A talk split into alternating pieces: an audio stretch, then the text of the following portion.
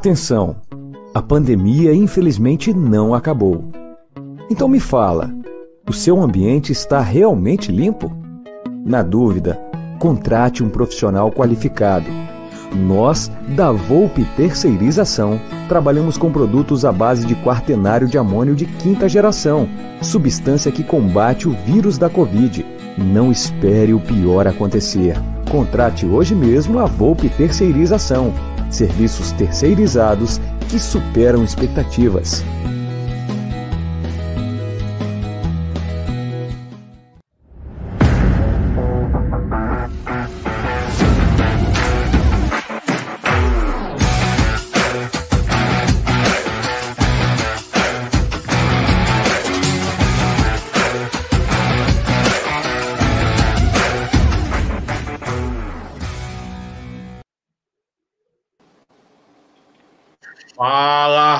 Rapaziada, boa noite para a nação Alviverde.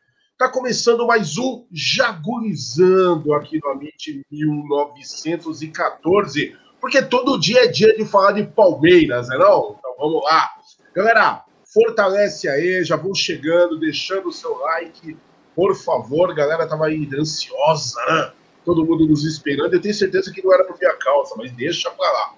Vamos botando like nessa bagaça, vamos falar de Verdão, vamos falar de Copa do Brasil, semana de derby. Aí eu tô vendo a galera brincando aí, derby contagiante, seria isso? Eu espero de coração que não. Mas vamos lá. Para a gente começar o Jaguizando de hoje, meus dois parceiros aí, fiéis. Eu falei escudeiros, não, não, não são escudeiros, são leais. Fiéis parceiros. não, pelo amor de Deus. Deus. Você é mais do que infiel nessas horas. Né? Mas vamos lá. Bora falar aí com ele, o homem das mil vozes, o homem que o Paraná todo ama. Fala aí, Léo Gustosa, dá suas considerações iniciais aí, seu boa noite, por favor. Boa noite, Jagulho. Boa noite, Leozinho. Também o Vini, que já tá por aí, tentando resolver os problemas técnicos, mas vamos passar por isso. Vai dar tudo certo hoje na nossa live. Dou uma boa noite pra galera que já tá chegando aí no nosso chat maravilhoso. Peço para que vocês deixem o like, compartilhem nos grupos do Palmeiras, para que a gente consiga alcançar mais pessoas. E hoje a gente não vai trabalhar com os áudios, porque tem muita gente, muito papo para live. Então, você pode participar aí na tela, mandando seu super chat, sua pergunta, sua opinião. A gente vai colocar aqui para aparecer também. Fechou? Uma boa live para todos nós e avante palestra, né? Tem que terminar assim. Sempre, sempre. Se termina e se começa da mesma forma. Vamos falar com ele, porque assim, metade do Paraná é gostosa. A outra metade é o nosso querido Léo Barbieri. O homem, ó, vou falar real para vocês, ainda querendo jogar confete, não. Mas se tem um cara que tá bom de info, de informação mesmo, olha, é esse rapazinho aqui, viu? Tá errando uma esse ano. Fala aí, Barbieri, dá o seu boa noite aí pra galera. Rapaz, com tanto elogio assim, meu Deus do céu. Mas quero mandar uma boa noite para você, Jaguli, mais uma vez aqui com a gente, mais uma live, é um prazer imenso. Léo Lustosa, meu parceiro. Acho que estamos falando tanto que a gente nem se aguenta mais se ver aqui em live, porque só falamos no bastidor aqui de Palmeiras que tem hora que, rapaz, e o Vini aqui mais uma vez é, abrilhantando, conversei com ele é, essa semana para combinar, deu certo. Então é um prazer imenso. Galera do chat, bora deixar o like, bora mandar sua mensagem. Domingo foi um jogo tenso. Achei que não seria tenso, mas o Luan fez questão de deixar tudo tenso. Mas passamos. E só vou deixar uma pincelada aqui no começo para a gente começar a nossa discussão acalorada. Foi uma coisa que eu postei no Twitter é, na, na segunda-feira. Vamos criticar o Luan jogador. O Luan pai, Luan filho, esposo. Não vamos falar nisso. Muita gente é criticando família, como foi feito com outros jogadores e outros times nós somos Palmeiras, nós somos palestras, então criticar, vamos criticar dentro de campo, que é o que ele fez, o erro, e ele sabe que errou. Fora de campo, a gente tem que lembrar que ele é um ser humano, que ele é um pai de família e um marido, e merece todo o nosso respeito, porque com certeza ele não fez por querer. É, foi no ato do momento, e todo mundo erra, e ele errou, ele sabe que errou. Então vamos que vamos, só esse é meu recado no começo. Perfeito, até porque lembrando que bandos são os outros, nós somos família. E como já está virando costume já no Jaguizando, a gente sempre tem a honra de ter nosso quarto elemento, é sempre aí uma pessoa que a gente gosta, admira, curte o trabalho, e a gente sempre tem um convidado especial.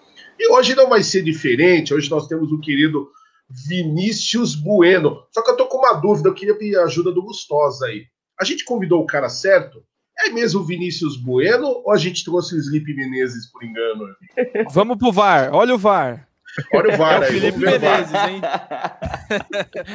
Oferecimento, joguei na CEP.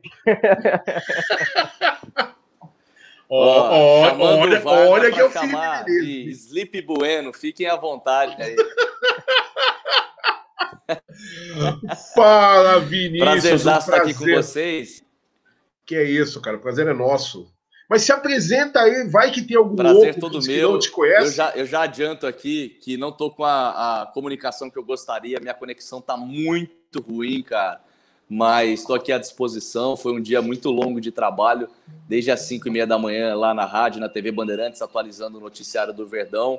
Tem sido muito especial cobrir o Palmeiras nessa época de tantas conquistas, né, desde anos complicados, e, e já tinha me comprometido com vocês. Estou aqui à disposição, não com a comunicação que eu gostaria, com a conexão que eu gostaria.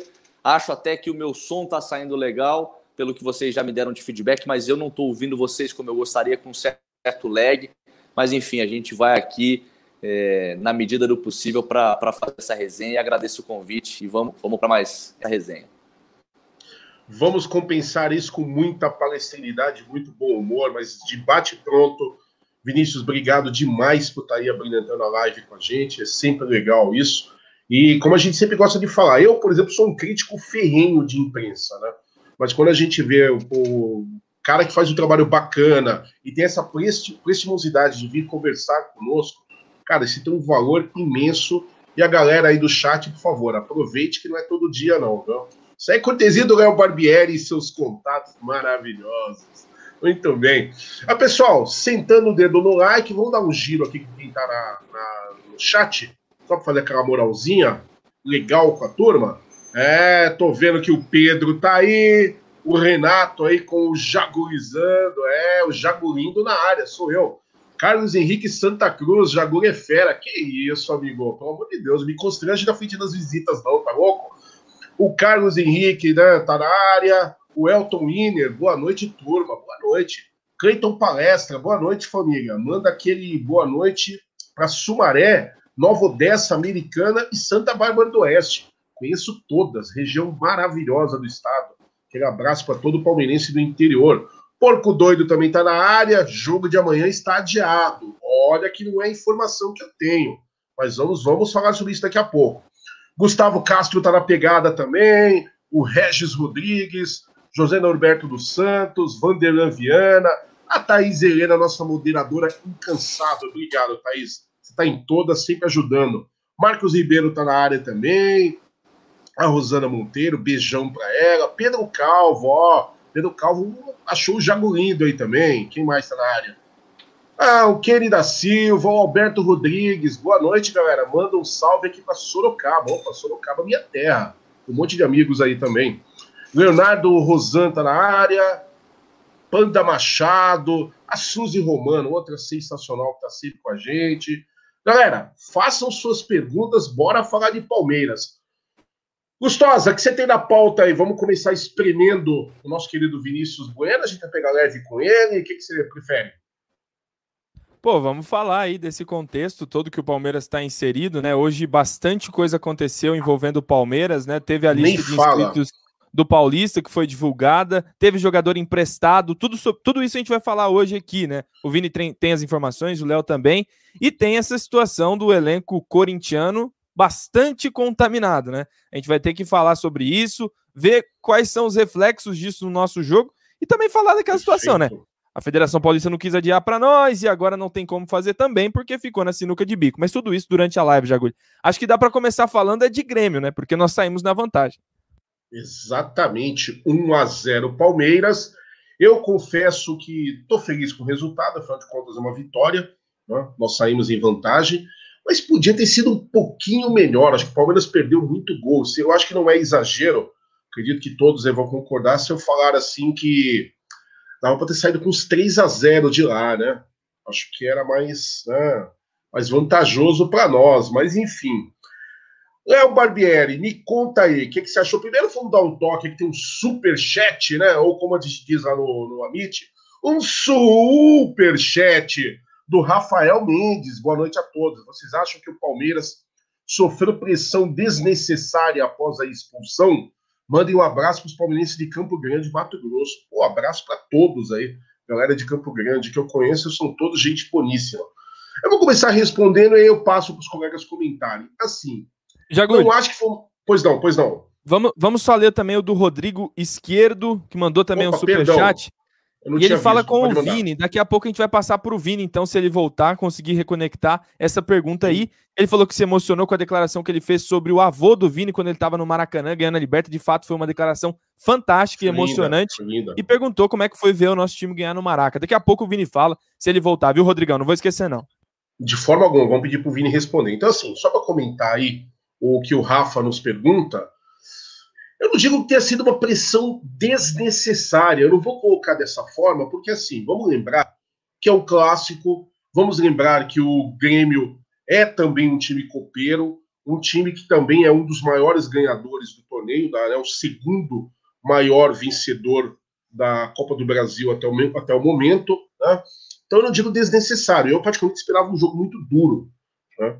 Até acho que o Palmeiras chegou a dominar boa parte do jogo, até com uma certa facilidade. Teve um momento aqui nos scouts, nossos dois amigos aí que são viciados em, em, em números, me corrija se estiver errado, mas o Palmeiras chegou a ter 69% de posse de bola. Tudo bem, posse de bola não quer dizer que você está ganhando, destruindo no jogo, mas é algo para se considerar também. Então, eu não vou dizer desnecessária, mas é claro, se o Palmeiras tivesse feito os gols que criou, e se não tivesse a expulsão do Luan, e eu também faço um coro aí ao que o Barbieri falou, vamos criticar, é, exigir talvez um melhor, melhor é, posicionamento em campo do Luan atleta, jogador da Sociedade Esportiva Palmeiras. O Luan, ser humano, merece tanto respeito quanto o Jagoli merece, quanto o Gustosa merece, o Barbieri merece, ou qualquer um de nós aqui. Então, essa conversa de ficar em rede social, ameaçando o jogador, falando um monte de bobeira, como eu vi vários fazendo de domingo para cá, não condiz com o espírito palmeirense, com a nossa palestinidade.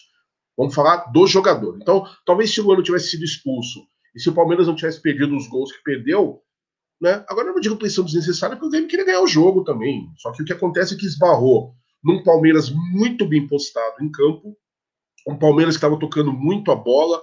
Aliás, imprensa, Palmeiras descansado incomoda, né?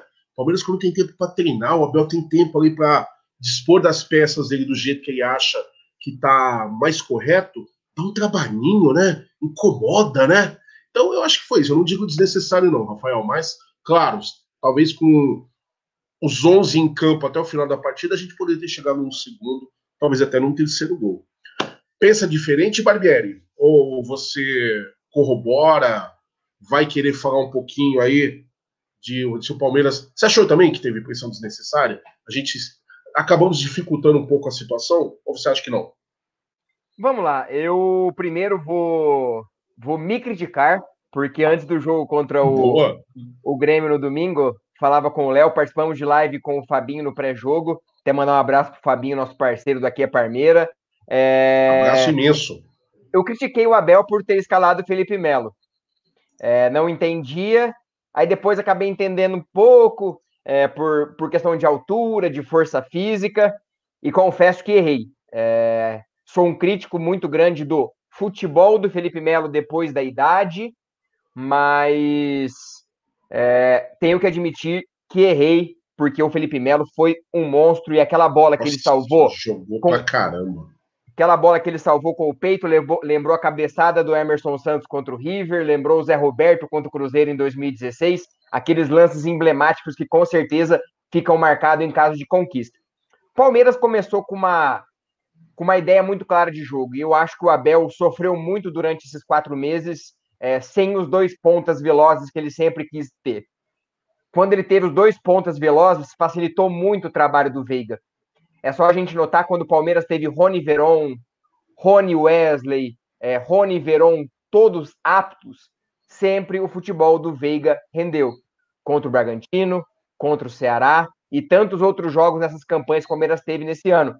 Então, quando ele retoma esses dois pontas, uma velocidade muito melhor, então acaba que o Palmeiras do Abel ganha em qualidade e acaba fortalecendo ainda mais o Rafael Veiga. E o Palmeiras foi comandando o jogo, o Grêmio circulando a bola sem muita é, efetividade. A bola passava pelo Matheus Henrique, pelo, pelo Michael, Matheus Henrique, Michael e ficava por ali e chuveirinho na área. O Palmeiras chega, chega no gol com uma bela jogada ensaiada. É, o Abel falou isso depois do jogo, a gente acaba, vamos falar mais para frente dessa declaração das jogadas ensaiadas. E estava comandando o jogo, até que o Luiz Adriano perde aquele gol é, que eu achei que ele se movimentou muito bem, só que na hora do arremate ele tropeçou, ele escorregou o pé esquerdo e acabou e acabou errando o gol. Aí, segundo tempo, outra bela jogada do Veiga, deixou a bola para o Rony. Para mim, o passe ideal era no Wesley, que estava livre de marcação, com o gol escancarado, mas o Rony errou. E a partir do momento que o Luan é, é expulso e dificulta tudo. Só que do Luan para frente é, é pauta para daqui a pouco. Vamos falar até a expulsão do Luan, como o Palmeiras jogou 11 contra 11. É como você falou, com o tempo para treinar e com o elenco descansado, o Abel conseguiu dar uma cara muito boa para esse time. Gustosa, e aí? O Palmeiras se complicou, o Palmeiras criou uma dificuldade a mais, ou tudo que aconteceu foi só um mais um tempero num grande caldeirão que é a rivalidade Palmeiras e Grêmio? O que, que você achou? Olha, se eu soubesse que esse tempero estaria no prato, eu preferia comer sem gosto, viu? Porque ninguém gostaria de ter esse tempero, né? Obviamente, nem o Luan gostaria de ter uma comida tão saborosa assim, né? Já acho que passou do ponto. É, comida passou sem sal é ruim, mas verdade. com muito sal é tão ruim quanto. É, eu acho que assim, o Palmeiras hoje eu estava até assistindo de novo o jogo contra o River lá em Avedianeda. Eu gosto demais desse jogo. Então eu, eu, assisti novamente e eu vi muitas virtudes que o Palmeiras teve nesse jogo, não em aspecto, aspecto tático, porque foi diferente, mas de ímpeto e de tentar conduzir a bola ao roubar o mais rapidamente possível. E o fato de ter dois atacantes, o Léo de lado, né? O Léo falou bem, fez com que aparecesse uma figura que estava apagada há muitos jogos. Para mim, o jogo passa pelo Rafael Veiga e não tem como não falar dele na primeira fase do jogo, né? A fase com menos sal, como disse o Jagulho aí. É, o Palmeiras, ali naquele momento, conseguiu circular a bola de uma maneira que não vinha fazendo. Não fez no Campeonato Mundial, não conseguiu fazer contra o Santos é, na final da Libertadores. E você vê, uma semana foi suficiente para o Abel conseguir con conquistar de novo esse, esse, esse mecanismo para o time, né? O Palmeiras de novo conseguiu ter aquilo, e eu acho que o aspecto físico é fundamental para isso, né? Os caras descansados, o Vinha mesmo com o tornozelo desde o minuto 8, lesionado, conseguiu fazer uma partida intensa, incrível, e o Palmeiras hein? dali é, fez bem o seu papel. Acho que é, a gente não pode tirar sempre o adversário do contexto, mesmo com o Palmeiras tendo feito esse começo de jogo bom, né, esse início até a expulsão muito bom, o Grêmio conseguia, de certa forma, anular alguns pontos. Muita gente elogiou o Zé Rafael, eu vi publicamente, mas eu não gostei da partida com a bola do Zé. Eu acho que ele teve bons desarmes, teve cinco desarmes no jogo, mas eu não vi a confiança que ele teve em outros momentos para passar essa bola. Ele perdeu muito a posse e é, criou algumas oportunidades, infelizmente, para o próprio Grêmio. Seria a minha única crítica, talvez, individualmente falando. Wesley meio tímido, é, é certo isso, porque voltou de lesão. Talvez individualmente, acho que não tenha outra pessoa que tenha falhado tanto quanto o Luan, obviamente. E acho que daqui a pouco a gente fala disso, Jaguli, mas é, eu vou deixar o Vini também aí tentar analisar esse começo, porque claro. de fato o Palmeiras, se, se não tivesse esse, essa tempestade durante o jogo, acho que resolveria o confronto ali, na Arena do Grêmio. Não tinha como não acontecer isso, porque o Palmeiras estava com muita fome Pena que o Luiz Adriano e o Rony não conseguiram fazer os gols que estavam feitos praticamente. Fato. Vou aproveitar a opinião do nosso convidado, e que convidado, né? Vinícius, é, a gente está comentando o seguinte: parece que o Palmeiras, alguns aí estão acreditando talvez mais a situação da, da expulsão do, do Luan, claro, prejudicou a equipe, não vamos aí fugir desse assunto mas eu vejo de uma outra forma também. O Palmeiras, muito antes do Luan ser expulso, o Palmeiras estava praticamente dominando as ações dentro da arena do Grêmio, mas perdeu gols. Você enxerga que a gente teve dois momentos muito distintos do Palmeiras, aí antes e depois da, da, expulsão? Ou é só mais, como eu estou brincando com os meninos, é só mais um, um temperinho naquele caldo? Qual foi sua visão aí de Grêmio e Palmeiras no, nesse domingo aí, primeira final da Copa do Brasil.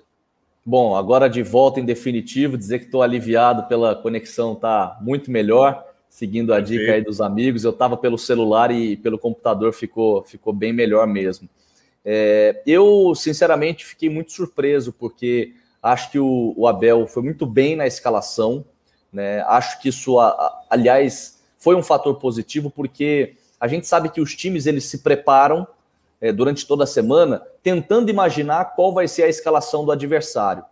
E eu acho que quando chegou ali a escalação, opa, Zé Rafael vai para o jogo, Wesley também, eu acho que a, a, cabeça do Renato ficou assim: hum, eu tinha me preparado para um outro jogo, sabe assim? Então, é, eu acho que o Abel foi muito feliz ao, ao entrar com Wesley, principalmente. Gosto do jogo do Zé, e aí não é, é só opinião, é informação. O Abel é apaixonado pelo jogo do Zé. O Abel, desde que chegou, ficou muito encantado pelo estilo de jogo do Zé Rafael, que é um cara muito técnico, que tem um bom poder de desarme, que tem um bom poder de ocupação de espaço, ele ajuda demais é, na fase defensiva também, ou seja, com a bola ele joga, sem a bola ele também ajuda muito. Eu concordo com vocês que não foi o melhor jogo do Zé Rafael, mas é um cara importante nessa engrenagem. E, e, e se não fosse o Zé, Palmeiras poderia ter o Danilo ali, poderia ter o Gabriel Menino. Acho até que, que não é esse o ponto é, que fez o, o Renato Portaluppi ficar meio confuso. O diferencial foi o Wesley, que ninguém imaginava. E me surpreendeu demais a recuperação dele. Um cara que ficou tanto tempo de fora. Não é uma lesão simples, né, gente? Não é um problema muscular. Ele teve uma, uma lesão no menisco, passou por uma cirurgia, né? Quase quatro meses aí é, de ausências. Ele joga e, e volta para jogar contra o, o Atlético Mineiro na quinta-feira. E aí já vai para o pau na final da Copa do Brasil. 11 contra 11, para mim o Palmeiras amassou. Para mim só deu o Palmeiras. E, e, me decepcionou até um pouco a postura do Grêmio, porque é, é, um time sem repertório, né? E aí a gente pode até avançar um pouco na análise, porque foi patética a entrevista do, do Renato depois do jogo. Mais uma entrevista patética, né? É um cara que quando ganha, ele adora surfar na onda, tirar sarro, tirar, né, tirar vantagem. E quando perde, ele nunca analisa a derrota, ele nunca dá o braço a torcer do que deu certo, do que deu errado, ele não faz análises, ele só sai atirando. Todo mundo para ele é colorado, todo mundo para ele torce para o internacional, o time dele é sempre o mais prejudicado pela arbitragem ou pela sequência de jogos. Gente, o Renato quis falar de sequência desgastante de jogos. Ele estava jogando contra o time que mais entrou em campo nessa temporada, no mundo, não é no Brasil. Então, assim, Renato para mim foi muito mal. E o Luan quase colocou tudo a perder, né? Com 11 contra 11, o Palmeiras criou muitas chances. Acho que o, o Veiga é, deveria ter jogado no Rony mesmo. Eu, eu, discordo um pouco de vocês, porque é, na imagem é, tem essa impressão de que o Wesley teria a possibilidade de fazer o domínio. Mas eu acho que era muita gente na frente dele. Acho que não era um, um lance tão simples para ele dominar e fazer o gol e eu tenho a impressão de que o Maicon fechava um pouco a linha de passe para trás. Eu, no lugar do Zé, é, do, do, do Veiga, talvez fizesse a mesma coisa. Porque eu acho que o Rony ele não perdeu o gol porque estava difícil de fazer. Ele escolheu uma maior jogada, ele poderia até ter pisado na bola, e ainda que ele né, tentasse mesmo bater de primeira, ele bateu mal na bola, ele errou o chute, ele finalizou mal, mas ele. É, gente, o Veiga colocou ele na cara do gol, na pequena área. Então, acho que o Veiga tomou uma boa decisão. O Rony foi muito mal nesse lance, como o Luiz Adriano também foi no último lance do primeiro tempo. Então, assim, para resumir, sem me alongar, 11 contra 11, o Palmeiras jogou muita bola. O Palmeiras surpreendeu o adversário, tomou conta das ações e aí o Luan quase colocou tudo a perder. Mas acho que o Palmeiras tem muito mérito por ter voltado com essa vantagem. É uma vantagem simples, magra? É mas não é fácil você jogar uma final num 11 contra 10 na casa do adversário por quase 30 minutos. O Palmeiras tem mérito por ter segurado o Grêmio. Não é que o Grêmio não jogou porque todo mundo estava numa noite ruim. Alguns até estavam, mas teve gente que não conseguiu jogar porque foi anulado. O PP não jogou, o Alisson não jogou, muito porque o Rocha fez uma partidaça, o Vinha foi muito bem, O Felipe Melo, gente, podem falar o que for. Eu não o escalaria. Eu até critiquei a escalação do Melo quando eu vi ali. Mas, gente, fez uma partida absurda, né?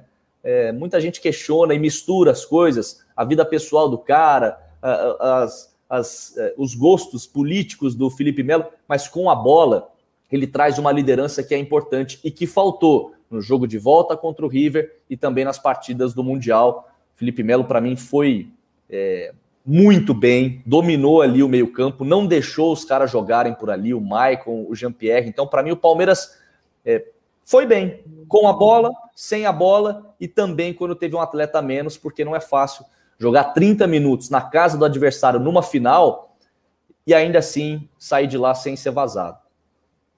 Vinícius, mas eu ainda queria aproveitar essa vibe aí que você fez uma análise muito legal do jogo, e eu concordo com 99% do que você está falando aí. Só que eu queria abordar dois outros aspectos da partida, que até você, com essa coisa de, de acompanhar o Palmeiras, conhece o ambiente do clube, ali de treinamento que de repente a gente não tem acesso, eu queria a sua opinião em duas coisas. Primeiro, uma coisa que me surpreendeu na escalação, a gente está aí falando, a imprensa muitas vezes sendo inclemente com o Palmeiras, esquecendo o que você acabou de falar que é o time que mais jogou, que é o time que tá toda hora o Abel tá correndo para apagar incêndio. Ele não tá podendo. Eu até brinco aqui com, com os colegas que eu falo que o Abel conseguiu dar alma e um coração ao time do Palmeiras, mas ele não deu a cara dele. Até agora a gente não sabe qual é a cara do Abel no time do Palmeiras, porque o cara não treina. Ele não consegue, ele tá toda hora tentando ali suprir de forma muito criativa algumas coisas. Mas enfim, eu fiquei surpreso com a escalação do Felipe Melo, não pela qualidade do Felipe Melo, falta de qualidade dele, eu concordo com você. Independente do que o Felipe fale, que eu concorde ou não, é um baita jogador dentro de campo e tem muita liderança, e a gente não pode questionar isso. Só que o Danilo vem num momento muito bom. Garoto revelação, todo mundo já cresceu no olho no futebol dele, e a gente está falando aqui, o Palmeiras descansado, o Palmeiras com, com pelo menos três, quatro dias para treinar, é outra equipe, é completamente diferente daquilo que a gente viu no Mundial. Então eu queria perguntar para você o seguinte: primeiro, essa vibe de todo mundo tá olhando aí que o Danilo é um baita jogador e de repente o Felipe Melo vem, te surpreendeu também? Se sim, por quê? Se não, por quê? E eu queria colocar uma outra coisa em cima também. Eu fiquei muito chateado com a arbitragem do jogo. Não acho que a arbitragem foi determinante para o resultado e nem acho que prejudicou alguma das duas equipes.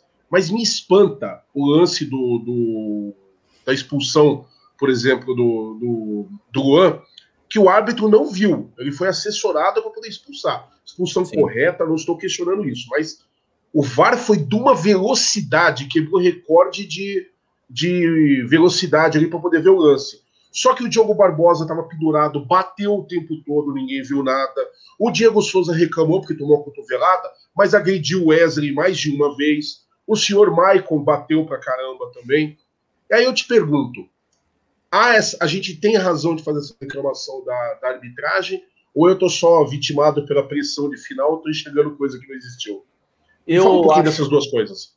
Eu acho que o árbitro não foi bem mas não acho que, que ele foi determinante no resultado. Eu acho que ele é, poderia ter controlado melhor as ações, ele acabou é, deixando de marcar algumas faltas. Aquele primeiro lance, por exemplo, com 30 segundos, quando ele não marca uma falta no Vinha, depois a bola sobra para o Wesley e aí ele faz um sinal de vantagem, uma vantagem que para mim ali não existia, não era interessante você ficar com a bola é, com dois adversários em cima se você tinha uma falta a um passo da área, uma falta frontal. Para mim é o tipo de lance que não há vantagem. Acho que ele se aproveitou ali, eu estou pegando só um exemplo, tá? Ele se aproveitou ali de um erro que ele teve e do fato da bola ter sobrado no pé do Palmeiras para falar: opa, eu dei vantagem. Acho que ele não deu vantagem, tá? É, acho que ele poderia ter feito uma arbitragem melhor, mas o lance da expulsão, para mim, não tem tanta ligação com a cabine de vídeo, com, com o VAR para mim tem muito mais ligação com o sangue. E aí é, é, mais um erro que a gente pode apontar em relação à nossa arbitragem, porque não é a primeira vez que a gente vê um árbitro tomar uma primeira decisão e depois, pela marca na canela ou pelo sangue que sai no supercílio, ele, opa, a chegada foi mais forte do que eu estava imaginando. Então, para mim, foi mais nessa linha dele ter se assustado com o sangue do que propriamente do VAR ter avisado. É lance para vermelho, tá? E em relação ao Felipe Melo, eu concordo com vocês. Eu acho que o Danilo tem espaço nesse time para ser o primeiro volante. Aliás, eu tenho uma fonte dentro do clube, uma pessoa próxima ao Abel, que me disse que de todos os jovens da base, quem é o mais europeu é o Danilo. Quem mais está pronto para jogar hoje no futebol europeu é o Danilo. Eu gosto muito do menino, por entender que ele é polivalente, que ele faz mais de uma função, e, e por entender que ele tem uma força a, além do normal para a idade, né? Ele é um cara muito forte para quem é, é nascido nos anos 2000 mas é, essa minha fonte dentro do clube já me disse mais de uma vez: o jogador mais europeu do Palmeiras hoje, cria da base, é o Danilo. Acho que ele é quem tem que jogar. Mas volto a dizer, é, para mim o Melo jogou pela liderança, pela imposição que ele põe, que, que, ele, que ele coloca diante do adversário. E, e, e, o Abel ele deu uma resposta interessante que assim a gente ainda está tentando aprender como trabalha o Abel. E como os setoristas hoje não podem mais acompanhar os treinos em função da pandemia, para nós é muito difícil, porque no treino você tem aquela possibilidade de bater um papo em off ali, sabe? Aquela resenha. Você arranca algumas coisas, você começa a entender como o cara pensa, como o cara trabalha, e a gente não está tendo a chance de acompanhar o dia a dia. Então, primeiro, a gente não vê os treinos e a gente não tem a possibilidade de conversar em off, de saber como o cara pensa. Então é só na base da coletiva. E o Abel falou algo que me chamou a atenção, que é raramente eu coloco o cara já de volta no time depois dele ter ficado de fora por lesão. E acho que é, o fato do Danilo ter ficado no banco de reservas passa muito por isso. Ele estava respondendo em relação ao Gabriel Menino, que estava voltando depois da entorse no tornozelo, mas o Danilo também ficou de fora de alguns jogos por uma lesão muscular. Então acho que passa por aí. Opa, o Felipe Melo ficou muito tempo fora de lesão, mas hoje é quem está jogando com uma frequência maior. Hoje é quem está com ritmo de jogo melhor. Eu escalaria o Danilo. Que bom que o Palmeiras hoje não tem o Vinícius Bueno no comando e tem o Abel. Acho que ele fez uma boa escolha em colocar o Felipe Melo. Perfeito. Tem uma perguntinha especial para o Vinícius, mas antes disso, o super chat do japonês Japa. Opa! Boa noite. Léo, os craques da live. Ó, oh, os caras, hein? Precisamos de um 10 nato primeiro, depois um 9 e o um meio campo. Gabriel Neves joga muito, barato. E depois um companheiro de zaga para Gustavo Gomes. Abraços a todos. O time inteiro, né, Zagulho? É, é, observações pertinentes e importantes.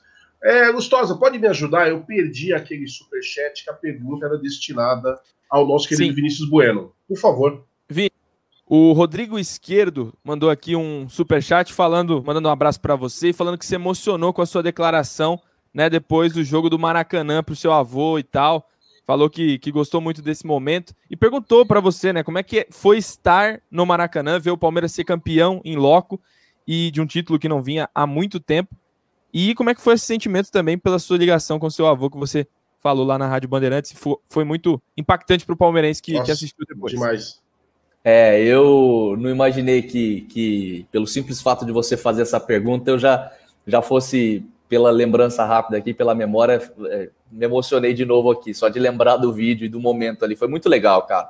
Muito legal. É, é Rodrigo o nome? Esquerdo? Como chama o nosso. Isso nosso aí, Rodrigo Esquerdo. Rodrigo Esquerdo, obrigado, viu, cara? É, primeiro dizer que é muito louco, né, quando a gente trabalha assim, falando no microfone porque é uma profissão meio diferente das outras, né? Meio inusitada, porque toda profissão você tem um contato direto com o seu cliente, com a pessoa que você está atendendo, e quando você fala no microfone, você não sabe quem está consumindo o seu trabalho. Podem ter ali 10 pessoas te ouvindo, te assistindo, e podem ter um milhão de pessoas. Você não sabe quem está te assistindo, quem está consumindo o seu trabalho. Hoje, com internet, com aplicativo, a pessoa pode estar tá do outro lado do mundo, no Japão, te ouvindo. Então é muito legal é, e, e, a gente não sabe quem vai estar vai tá ouvindo aquele depoimento. E foi, cara, muito.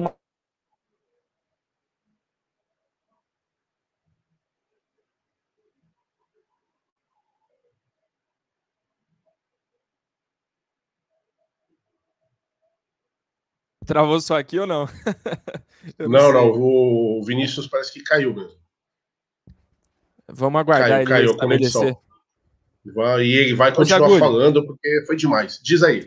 Antes do, do Vinícius voltar aí, que ele vai restabelecer lá a conexão dele para acompanhar aqui com a gente, eu vou colocar o Marcão pedindo like, porque ninguém vai negar like pro Marcão. Por favor. Então, gente, nós temos 900, quase mil pessoas assistindo e 587 likes. Não tá fechando a conta.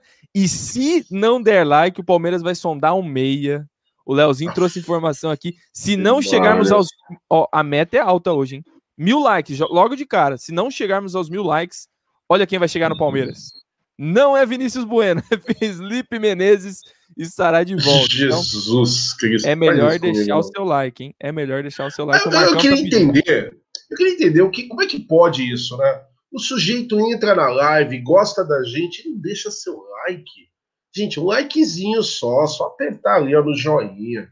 Pô, pelo amor de Deus, hein? Mas enfim, enquanto a gente espera aí a volta do Vinícius Bueno, porque eu confesso que, que esse episódio que a gente está falando, do depoimento dele na, lá falando do avô, né, lá na, na rádio, enfim, enquanto ele estava lá no Maracanã cobrindo. Cara, foi uma das coisas mais emocionantes que eu tive acesso aí naquele dia, na semana aí que, que acabou é, se iniciando no sábado com a conquista da, do bicampeonato da Libertadores. Eu vi muita coisa emocionante, muita coisa bacana. O jogo por si só trouxe toda uma carga emocional para nós. E aí você pega depoimentos como esse, é muito bacana, né?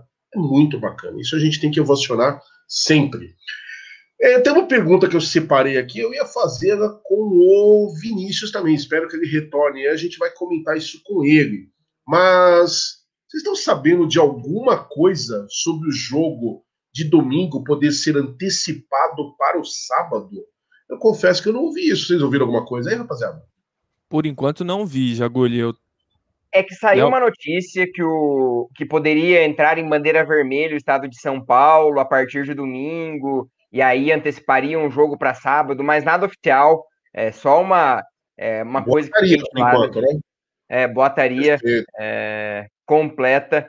E já vou, eu vou emendar um assunto aqui, já que a gente falou bastante do jogo, e já entrar uma, uma dúvida que eu fiquei matutando aqui.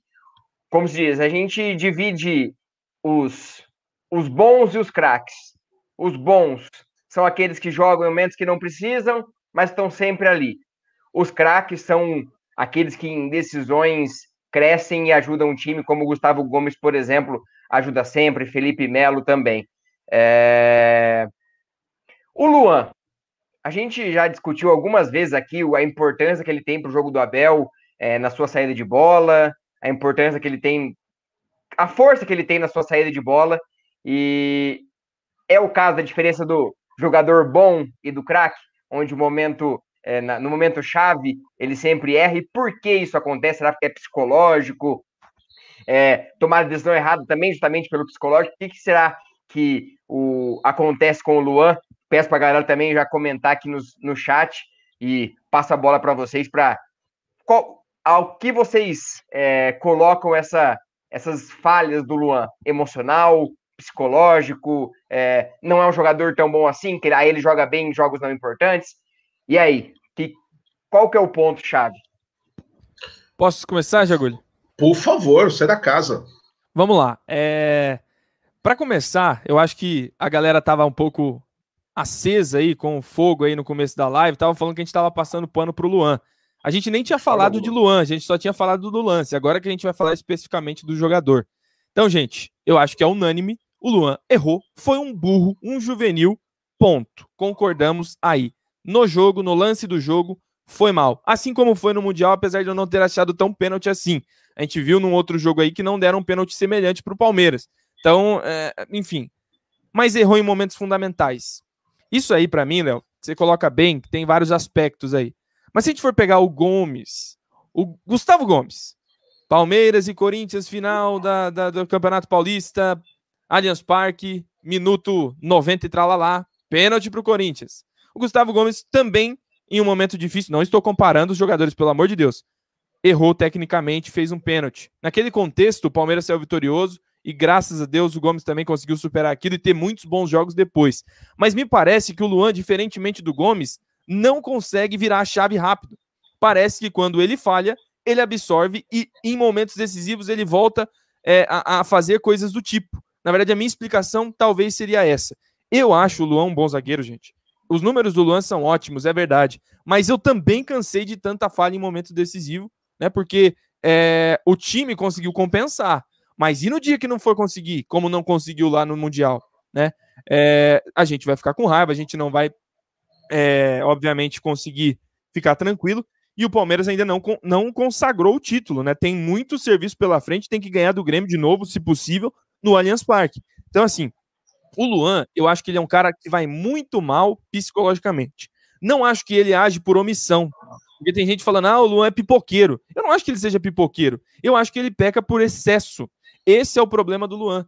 Né? No Mundial, agarrar um cara dentro da área, tá de brincadeira, cara. Tá de brincadeira mesmo, porque aquilo lá nos tirou. A gente só tomou um gol no Mundial e foi de bola parada, de pênalti. Né? E agora, mais uma vez, uma bola dominada, ele entra com o cotovelo assim, Desculpa, Abel, gosto muito de você, mas você passou ali é, um pano pro, pro Luan na coletiva, né? Ah, o Diego Souza é um cara baixo. Não é baixo coisa nenhuma. O Luan esticou o braço longe para conseguir atingir o rosto né, do, do, do, Diego Souza com uma força desproporcional. Então, assim, o erro é grave, ele tem que ser cobrado por isso internamente, tem que ser reavaliado, e é aí que a esfera acaba, gente.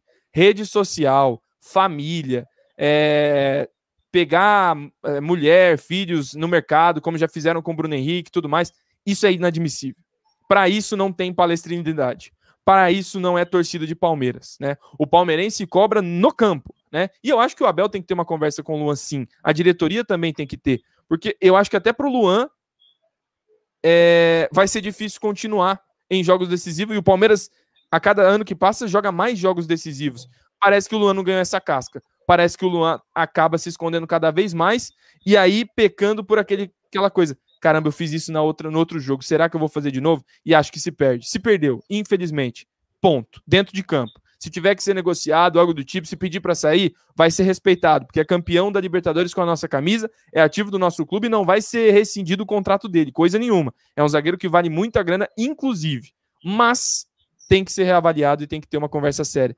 Era isso, Léo. Eu acho que até é importante falar, não sei se concordam comigo, podem discordar à vontade, porque isso é um, é um tema amplo, é muito pessoal, é pessoal mesmo. De novo, para mim, o Luan é um bom zagueiro e é acima da média do Brasil. Acima. Acima da média. Mas o Palmeiras é, pode ser prejudicado por ele, como foi duas vezes, e isso acho que não, não deve ser tratado com naturalidade, tem que ser é, reavaliado. Eu vou ter dificuldade para sintetizar esse assunto, mas eu juro que eu vou me esforçar. Mas primeiro, Superchat do japonês Japa, a gente agradece mais uma vez, Japa, valeu. Ele tá falando o seguinte: será que ninguém viu? Nem o VAR? O jogador do Tigres pegou com a mão da bola é, quando o goleiro fez uma defesa quase no final do jogo. Desculpas.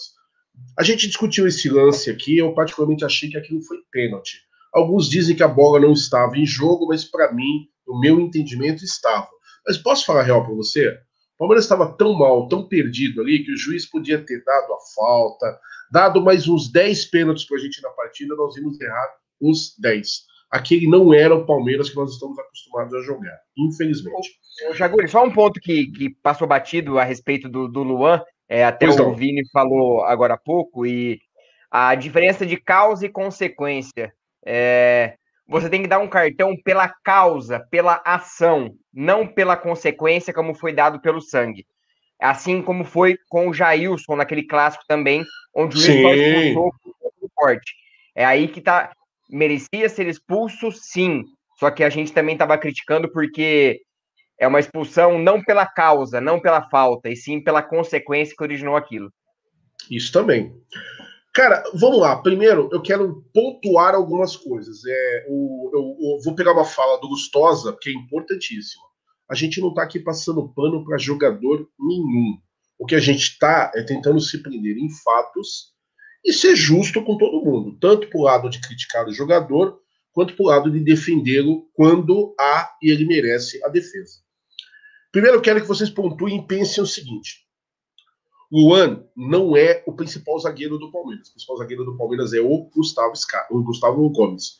Eu ia falar exatamente o que o Gustosa falou, que na final do Paulista, o Gomes fez um pênalti que nos colocou numa situação difícil, lembrando que o jogo estava 1x0 para nós, né? E aí o Gustavo acabou fazendo o pênalti lá, enfim, que levou, deu a sobrevida do nosso adversário para poder ir para a disputa de pênaltis. Ponto.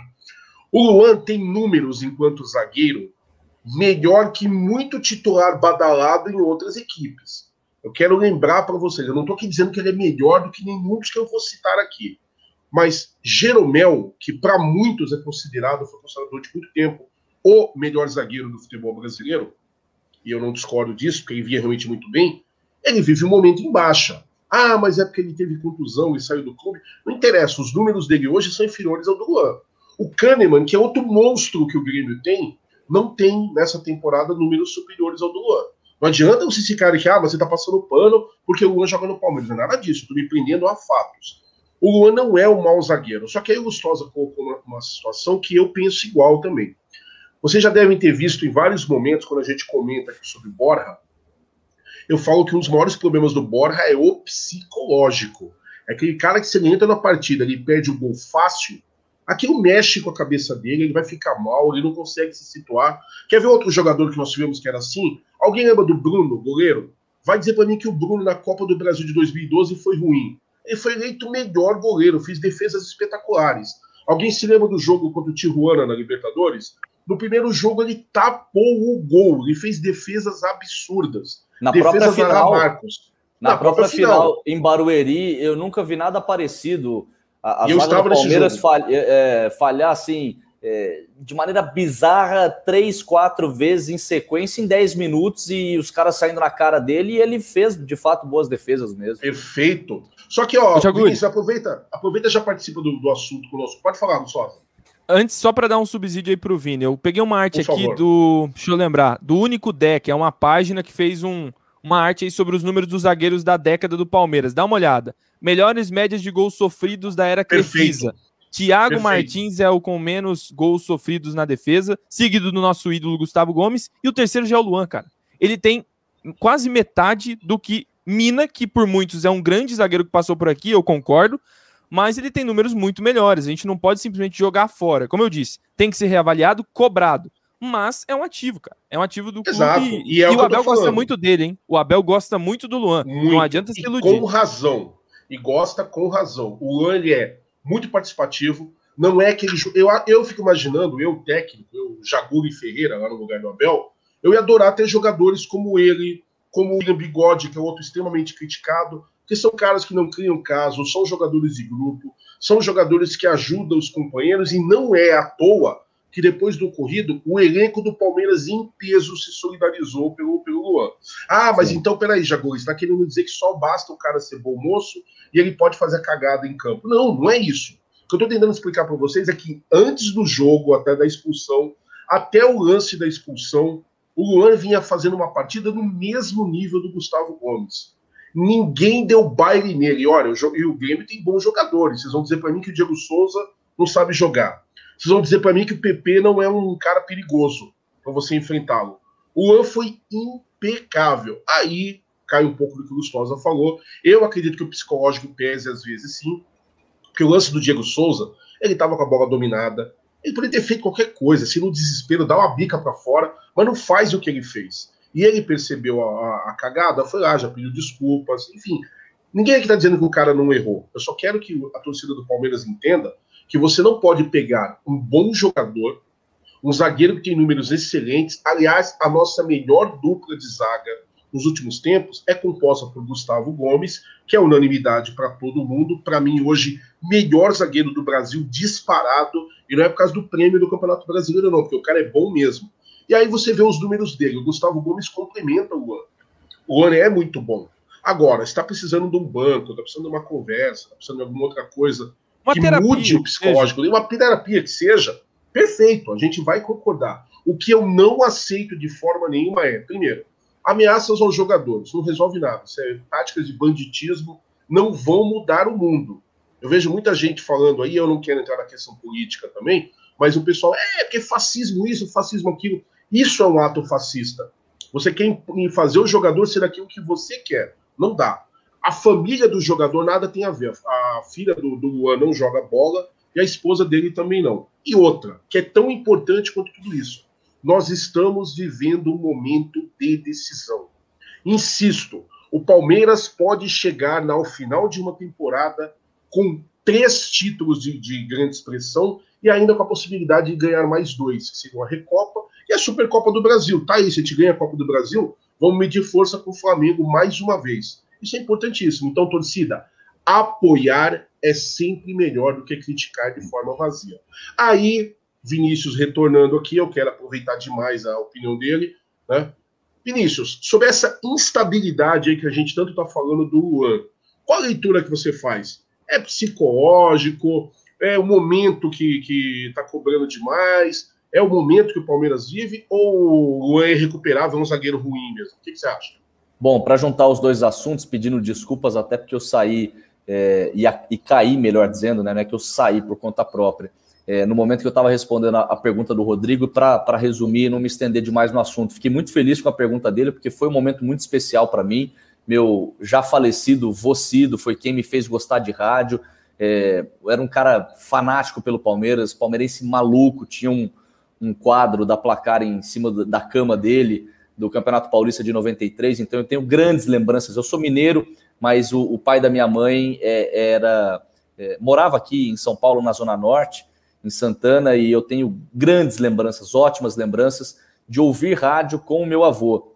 E aí passou um filme, um filme na minha cabeça, né, cara? Porque eu tava ali no Maracanã cobrindo um título da Libertadores do time do meu avô. E, e, eu lembrei muito assim, quantas vezes eu fiquei com ele ouvindo rádio. E agora eu sou a voz do time do coração dele, sabe? Isso para mim foi muito louco. Quem quiser ver esse relato depois, pode entrar lá no, lá no meu Instagram, que tem em áudio e vídeo, é Vini Bueno no Instagram. Sobre o Luan, eu assino embaixo em relação ao que vocês disseram, cara. É, eu até fico feliz de ouvir isso, porque às vezes eu me sinto um, um, um cara que, que defende o Luan sozinho e, e, e, que vou contra a maré, contra tudo e contra todos. É bem verdade que o Luan não se ajuda, né? Porque chega uma hora que começa a ficar difícil você defender um cara que tem grandes atuações, na maioria das vezes, ele é um cara muito regular. Ele não é um cara que faz uma partida nota 10 num jogo e na outra faz uma partida nota 0. Ele é regular. Ele tem atuações sempre de medianas para boas. O problema é que em jogos decisivos, e aí a gente pode lembrar de pelo menos 3, 4, 5, ele acaba falhando na hora H. Isso vai minando a confiança da torcida nele e do próprio atleta. Eu acho que tem muito a ver isso que você falou de, é, na comparação com o Borja, de o cara já entrar pressionado. Puxa, eu não posso errar, eu não posso errar, eu não posso falhar.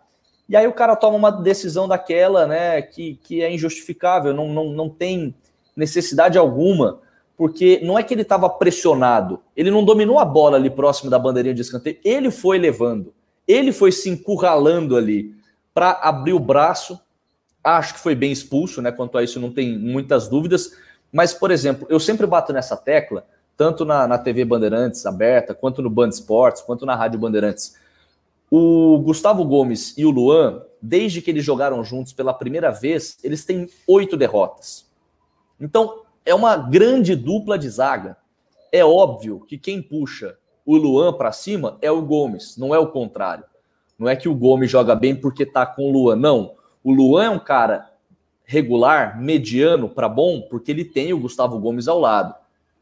Acho que é uma dupla que tem um bom entrosamento. Essa seria a minha dupla. Mas aos poucos eu começo a me questionar: opa, será que não está na hora do Palmeiras olhar com mais atenção para o mercado e tentar buscar um cara mais confiável? Será que o Luan, hoje, de bom zagueiro ao lado do Gustavo Gomes, ele não pode ser um bom primeiro reserva, uma boa primeira opção? Eu acho que o Palmeiras, aos poucos, já começa a olhar para o mercado com um pouco mais de atenção. Entre Kusevich e Alain Pereur, eu gosto até mais do Kusevich.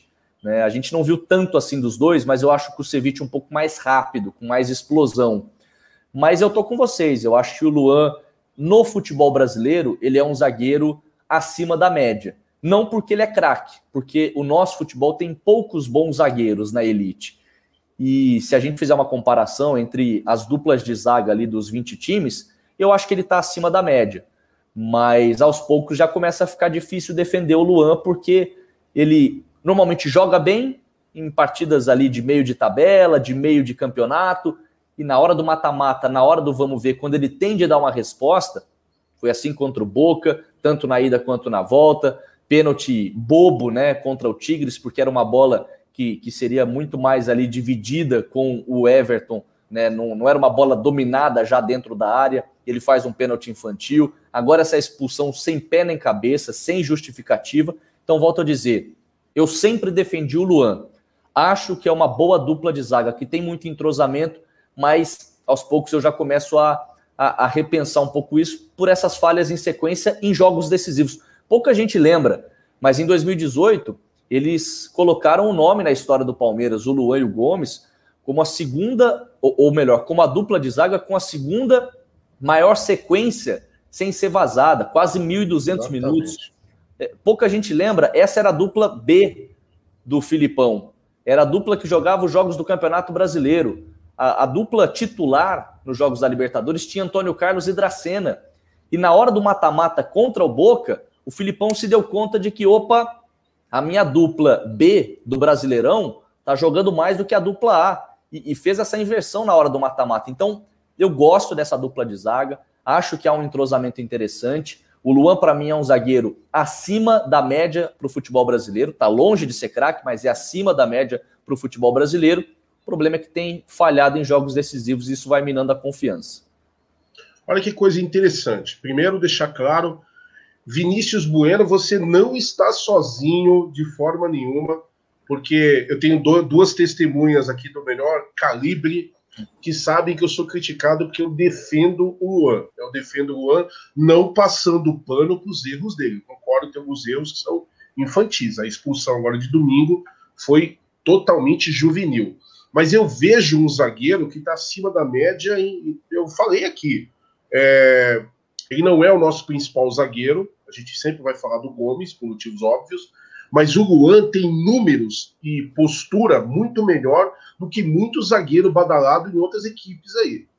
Cara que vier falar para mim, por exemplo, que o, que o Hever, como eu vi alguns falando, é melhor Nossa. que o Luan, só pode estar de brincadeira comigo, não é possível. É para tirar uma. Só que aí o Vinícius citou uma coisa que os dois aqui também são testemunhas. Eu falei há tempos, a gente tá falando no grupinho do WhatsApp. Eu vi o Kusevich jogando algumas vezes. E quando o Palmeiras anunciou a vinda do Kusevich, eu fui um dos caras que vibrei. Porque eu acho um zagueiro muito técnico, muito completo, e eu não acho que o Kusevich veio aqui a passeio. Eu acho que é questão de tempo para ele se tornar titular, e óbvio, quando a gente está falando da titularidade, ao lado do Gustavo Gomes. Aí eu queria que você falasse um pouquinho disso também, Vinícius, porque a gente aqui, eu sou amador, eu não sou repórter, eu sou um cara apaixonado pelo Palmeiras e que tenta explanar isso da melhor forma possível com, com, com os colegas. Mas vocês que estão lá é, no, no, papel de repórter, tem essas informações de fora, porque eu não vou nem ser idiota de te perguntar se você acompanha o futebol internacional, porque isso faz parte do seu dia a dia, da sua rotina de trabalho. Você já tinha visto alguma coisa do, do, do Kusevich jogando? Tinha alguma. Você foi daqueles caras também que acompanhou? Falou, tá vindo pro Palmeiras um grande zagueiro? Ou estamos esperando aí para ver? Qual é a sua opinião sobre isso? Olha, eu, eu vou ser muito sincero com você. Quando ele foi contratado, eu. Durante toda a carreira dele, eu vi só dois jogos. Os, dos três que ele fez na Libertadores, antes de chegar para o Palmeiras, eu vi dois. É, mas ainda assim, eu, eu tinha vi, assistido só dois jogos na carreira dele, é muito pouco, é um recorte muito pequeno. Eu não posso falar, Sim. seria leviano dizer que eu acompanhei toda a carreira dele, que eu conheço como ele reage em momentos de pressão, jogando em casa, fora de casa, com a bola, sem a bola, não. Eu, durante toda a carreira dele, eu só vi dois jogos né, do, do Kusevich, que foram é, os que ele fez antes de vir para o Palmeiras. Ele fez três na Libertadores, eu vi dois desses jogos. Só. É, e isso vale também para o Alain Pereur. Quando ele foi contratado, eu, eu tinha assistido só um jogo dele no campeonato italiano, que foi contra a Juventus. É, do Verona contra a Juventus. E aí eu até fiquei com aquela expectativa de, opa, é um cara que pode não ser craque, mas ele está tendo um enfrentamento interessante contra né, um Cristiano Ronaldo, é, tem de marcar um de bala, tem de marcar jogadores desse calibre. Não é possível que ele vai chegar aqui no futebol brasileiro e vai sentir a pressão. Acho até que ele não sentiu. O jogo contra o River na ida é, é, a grande prova, né? O cara entrar meio que de última hora no aquecimento e, e sair de lá sem ter cometido uma única falta contra um dos melhores Rivers da história recente do futebol sul-americano não é pouca coisa, né? Então ele, ele deixou uma boa primeira impressão ali nesse, nesse teste de fogo, nessa fogueira que ele foi colocado, mas ainda assim, de tudo que eu vi até aqui, com a camisa do Palmeiras, não estou falando de carreira, de apanhado geral, com a camisa do Palmeiras, eu acho que eu gosto mais do jogo do Kusevich do que propriamente do Alain Pereur, pelo aspecto de velocidade, de explosão. Eu acho que o, que o Kusevich, ele é mais técnico e ele tem uma, uma recomposição melhor, uma explosão melhor. Quando ele é driblado, eu acho que ele se recupera mais rápido. Então eu acho que se ele tiver sequência de jogo, e a gente lembra que ele veio lesionado, por isso até que o Alain Pereur teve mais chance do que ele no começo, ele chegou já se tratando de uma lesão no tornozelo. Acho que com uma pré-temporada bem feita e com uma sequência de jogos, ele tem tudo para ser um bom parceiro de zaga para o Gustavo Gomes. Perfeito. E como é bom ver opiniões profissionais, né, acabando indo de encontro. Eu me sinto orgulhoso né, de, de ver quando a gente tem contato, contato com, com pessoal que é realmente da área e tem opiniões muito parecidas com a gente. Senão Já a gente está enxergando alguma coisa boa. Manda aí, Gustosa. É, é interessante falar desse debate também sobre os zagueiros que o Palmeiras tem. O Emerson Santos está indo embora é, para o Japão, está sendo vendido. Sim. Mas é o que eu falo. Todo e, e só um detalhe: um... mérito do Abel, hein? Recuperou o cara, foi alvo de chacota. E, e, e, era um cara que estava escanteado. O Abel passou confiança, fez bons jogos e acho que vai ser uma negociação boa para todo mundo. Para o Palmeiras, que faz uma grana com um cara que estava esquecido, é, para o próprio jogador, que vai né, aprender uma cultura diferente, levar a família para sair um pouco dessa bagunça que é o nosso país, para ganhar um bom salário, eu tenho certeza. Acho que é um bom negócio para todo mundo. Desculpa interromper. Sem dúvida. Sem dúvida. Imagina, Vini. É, é, mas eu falava algo no sentido disso mesmo que você trouxe sobre a recuperação de um atleta que era escanteado, né? Era mal utilizado e era visto até com o deboche.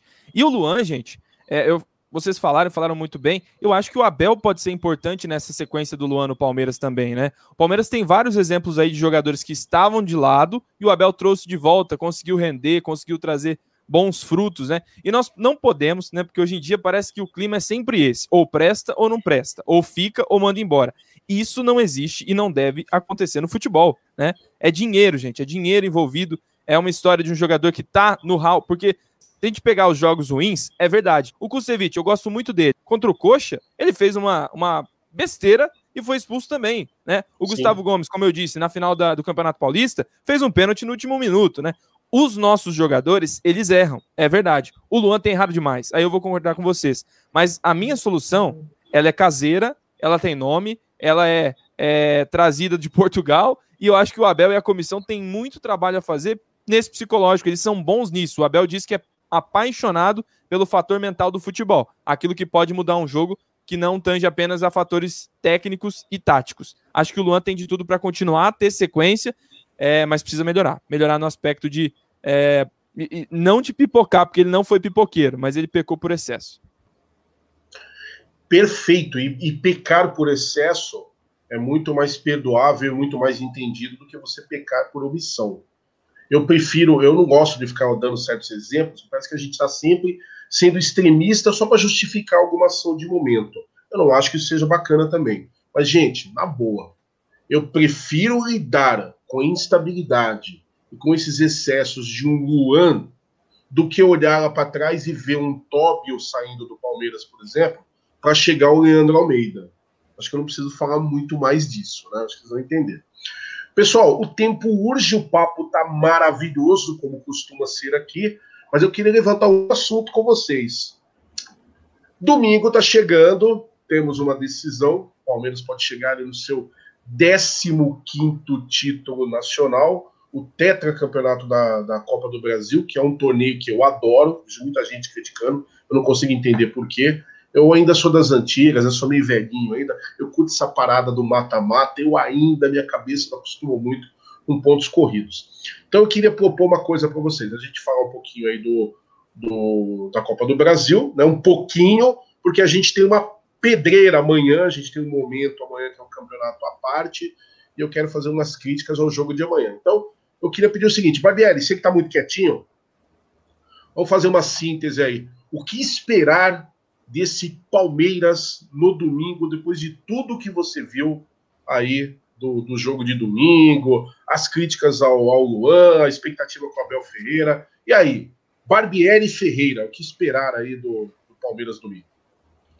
Eu acho que não muda nada. É, a única mudança vai ser o, o Imperiur, eu acho que entra, porque até o Ceviche não jogou, não esteve disponível por causa da mialgia que ele teve. Então, tá natural entre o Imperiur no jogo. E eu acho que ele não vai mudar nada. Ele vai manter o time, até depois da lista divulgada do Paulistão, que a gente vai falar daqui a pouquinho.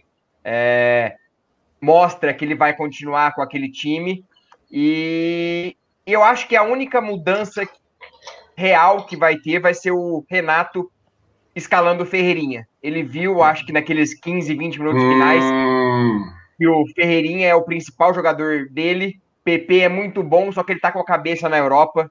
É difícil para um jogador novo vendido para o Porto é, estar 100% focado, pôr o pé na bola sabendo que está vendido. Então eu acho que a mudança mais drástica vai ser do, do Grêmio, propondo mais o jogo com o Ferreirinha, por exemplo, no lugar do Alisson.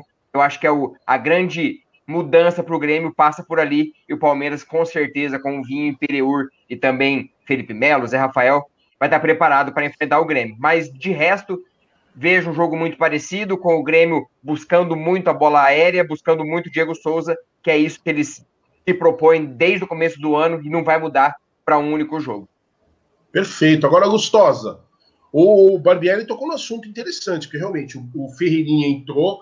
Não sei dizer se pela situação de estarmos ali com um homem a menos naquele momento, ou se o cara é tão melhor do que eu achei que ele era, mas o fato é que ele fez uma fumaça.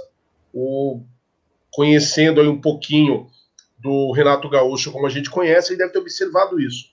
Mas e esquema tático do Grêmio? Porque o Vinícius lembrou uma coisa bem interessante. Eu também acho isso, hein? Eu acho que no começo do jogo, o Renato Gaúcho olhou para a escalação do Palmeiras e falou: opa, peraí, não é o que eu estava esperando. Eu estava esperando o Palmeiras mais combalido, talvez ali mais confuso, e o Abel foi com uma tática muito definida. Eu quero ataque, eu quero ganhar o jogo. Agora, olhando para o outro lado, você vê alguma coisa que pode ter vindo de mudança do nosso adversário para domingo ou não? É, antes, eu só quero mandar um abraço para o Jaguarino que está nos acompanhando. grande abraço, amigo aí. É, tá nos comentários. É, grande príncipe abraço para a galera. Do, é o príncipe da Moca. Mas antes de fazer um trocadilho, tem um Barbieri que está querendo o, o Ferreirinha no time dele. E não é o Léo, né? É o Barbieri lá do Red Bull Bragantino.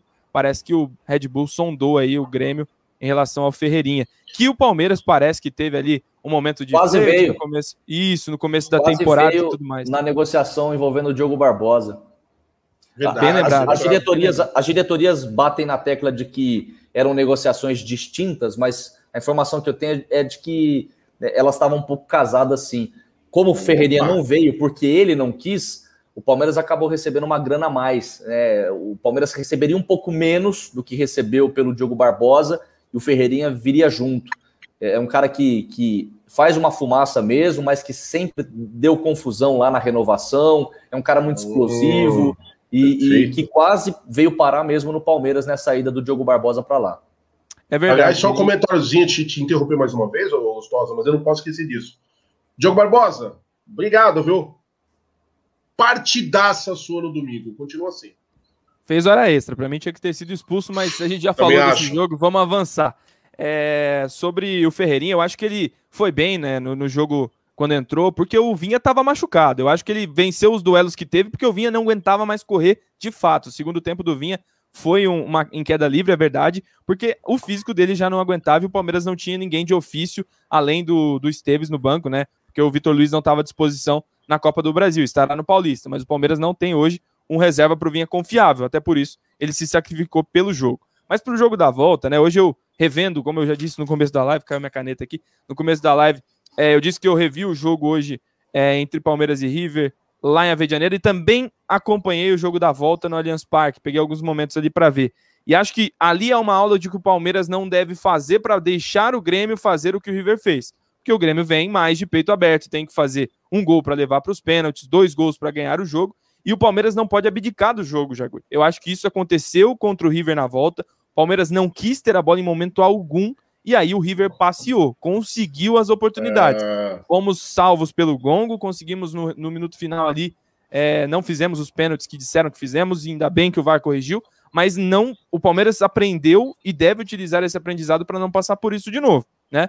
Para isso não acontecer, como o Léo disse, tem que entrar ligado, tem que entrar esperto. Acho que o Grêmio não vem com grandes mudanças, concordo com o Léo. O jogo é o mesmo, não tem de onde tirar em tão pouco tempo, apesar de o Grêmio ter ido para Tibaia, né? A informação é de que o Grêmio é, foi lá fazer aquele retiro, né? Ficar aqui pertinho fora. de mim, né? Exatamente, tentar ali treinar, fazer esse treinamento, mas eu acho que o fator psicológico é o mais importante. Se estiver em noite inspirada e o Palmeiras repetir o bom jogo querendo ter a bola, vai conseguir ganhar de novo. Não só ser campeão, porque o empate basta, mas ganharia de novo. Porque o Grêmio, por exemplo, no Allianz Parque, no segundo turno do Campeonato Brasileiro, fez um, um primeiro tempo muito parecido com o que aconteceu no Rio Grande do Sul. O Grêmio é isso, Sim. não vai fazer coisas tão diferentes. Acho que o ponto fundamental é o Palmeiras. Qual o Palmeiras entrará em campo no domingo? Espero que muito atento, intenso e com os melhores em campo que estarão fisicamente melhores, né? Aqueles que podem roubar a bola e resolver a parada o quanto antes. Essa é a tônica do Palmeiras na temporada. A não ser na final da Libertadores, que foi no minuto final. O Palmeiras sempre liquidou a fatura muito cedo. Fato, bem lembrado. Vinícius, uma coisa que tem chamado muito atenção no, no, no Palmeiras, do Abel Ferreira, e vamos ser justo, que ele conseguiu fazer uma transformação no Palmeiras muito rapidamente, né? A gente tem o quê? Praticamente quatro meses de Abel Ferreira. E ele, volta a dizer, não acho que o Palmeiras tenha a cara do Abel Ferreira. Não teve tempo para treinar para isso. Mas ele conseguiu imprimir ou incutir na cabeça do jogador, dos jogadores algumas coisas aí que são importantes, que seja só no fator psicológico. Uma coisa que me chama muita atenção é a facilidade com que o Palmeiras tem, às vezes. O time adversário vem no jogo contra o River, lá em Avejaneira, ficou muito claro para mim. Os primeiros minutos o River mandou, os primeiros 15 minutos foram do River. Aí, de repente, o Abel conversa com um, o time se assenta em campo, bota um fluxo de marcação ali no meio muito alto e, de repente, o Palmeiras começa. Ganha uma bola contra-ataque, ganha outra bola contra-ataque e consegue abafar o adversário. Isso no primeiro tempo aconteceu muito contra o Grêmio.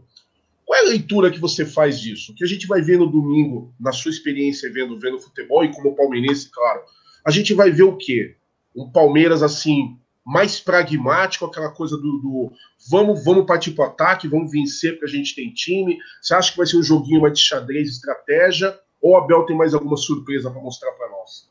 Eu acho que o Palmeiras vai, vai tentar já matar a parada logo de cara. Eu acho que o Palmeiras vai tentar fazer uma bafa para tentar achar um gol com 10, 15 minutos e já praticamente encaminhar a classificação, porque embora a vantagem não seja muito grande, muito confortável, você poder jogar por um empate em casa, e, e aí a gente sabe que tem o aspecto do, dos portões fechados, ausência da torcida, isso tudo complica.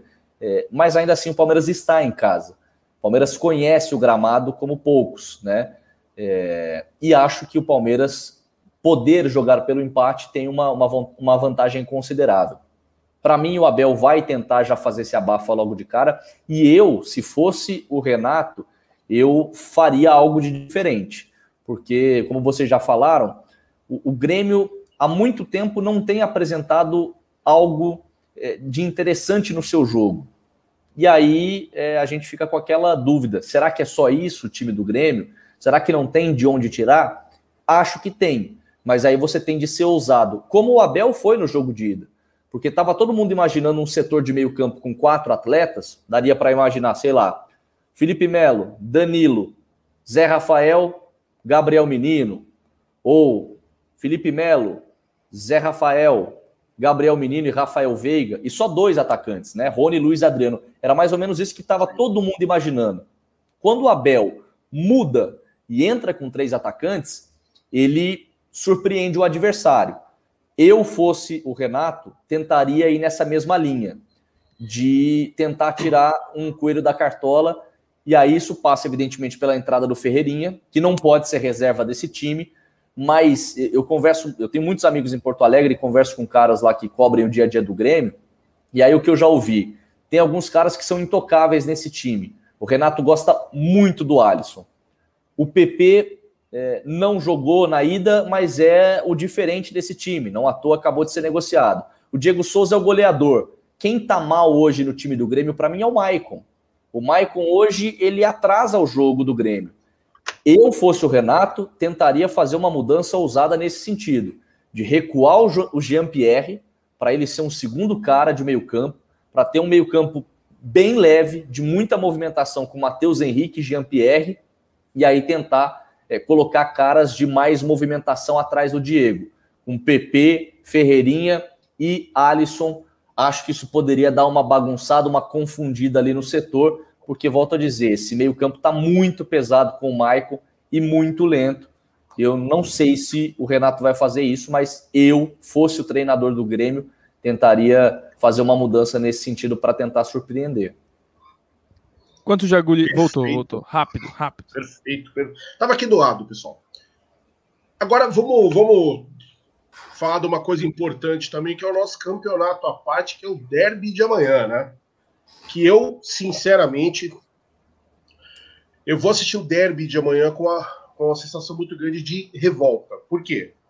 Primeiro, o descaso da Federação Paulista, nossa estreia do campeonato, Campeonato Paulista, que para mim, vou ser bem honesto com vocês, já não vale nada. Perdeu o glamour faz tempo. A única vantagem do Campeonato Paulista é você ganhar e tirar sarro de adversário. Nada mais.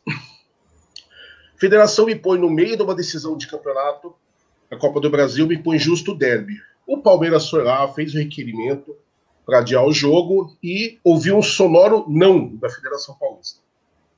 Aí agora vem a, a informação de que os jogadores do Corinthians há um surto de Covid. Parece que pelo menos oito jogadores não teriam condição de jogo amanhã. Claro que eu não vou comemorar isso em nenhum momento, ninguém está feliz aqui de saber Boa. que qualquer outro ser humano pegou Covid, a gente não vai levar para esse lado.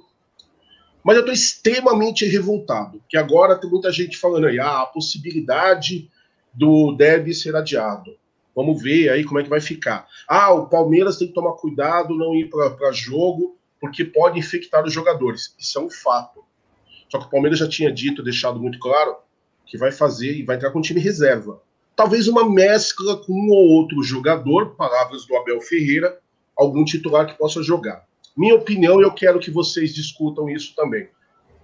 Palmeiras tem que entrar em campo sim. Se o Corinthians não tem material humano para jogar, então que dê WO. Federação Paulista é ridícula.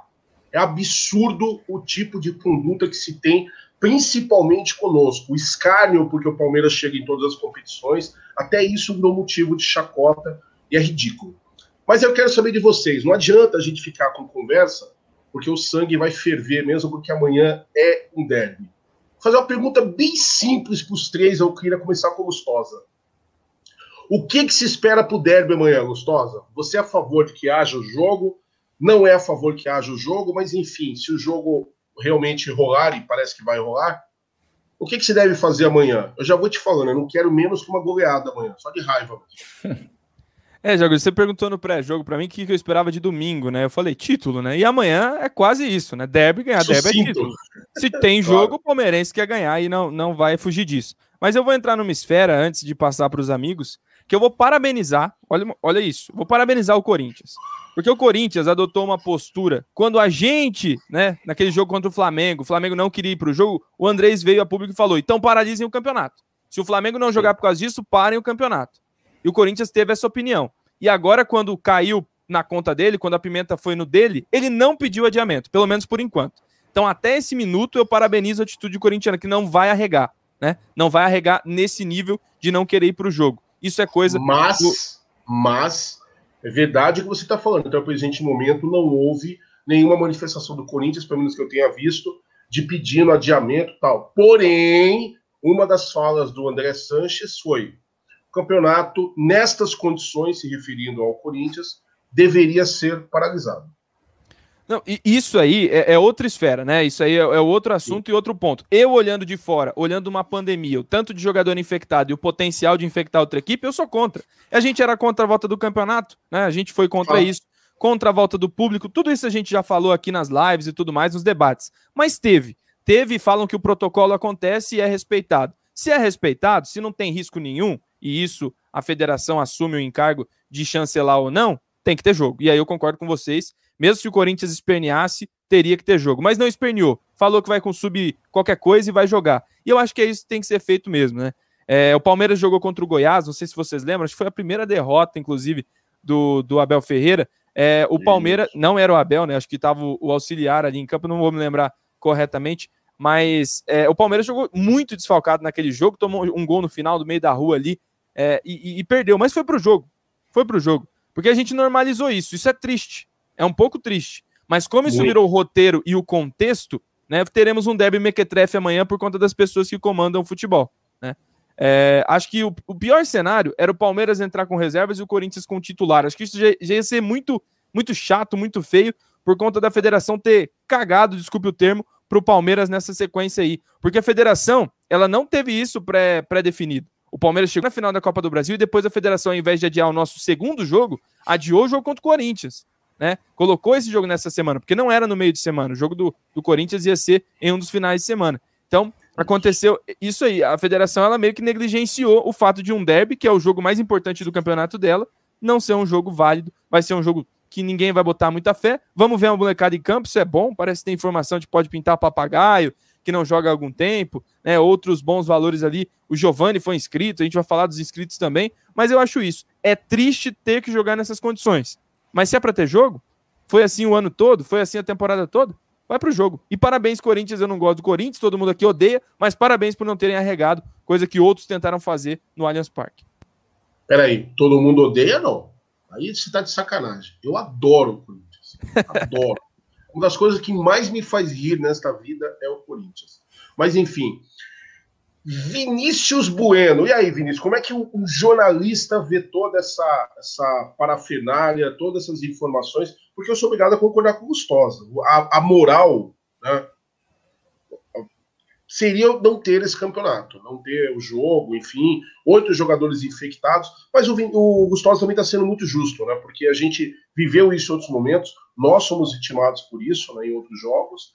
E aí, como é que o, o repórter Vinícius Bueno vê isso e como é que o torcedor Vinícius Bueno vai ver o jogo amanhã? Bom, eu assino embaixo em relação ao que disse o Lustosa, porque para mim é, a gente tem tantas outras coisas importantes para pensar né, em relação à, pandemia propriamente dita, que a bola, para mim, deveria estar em segundo plano. Tá?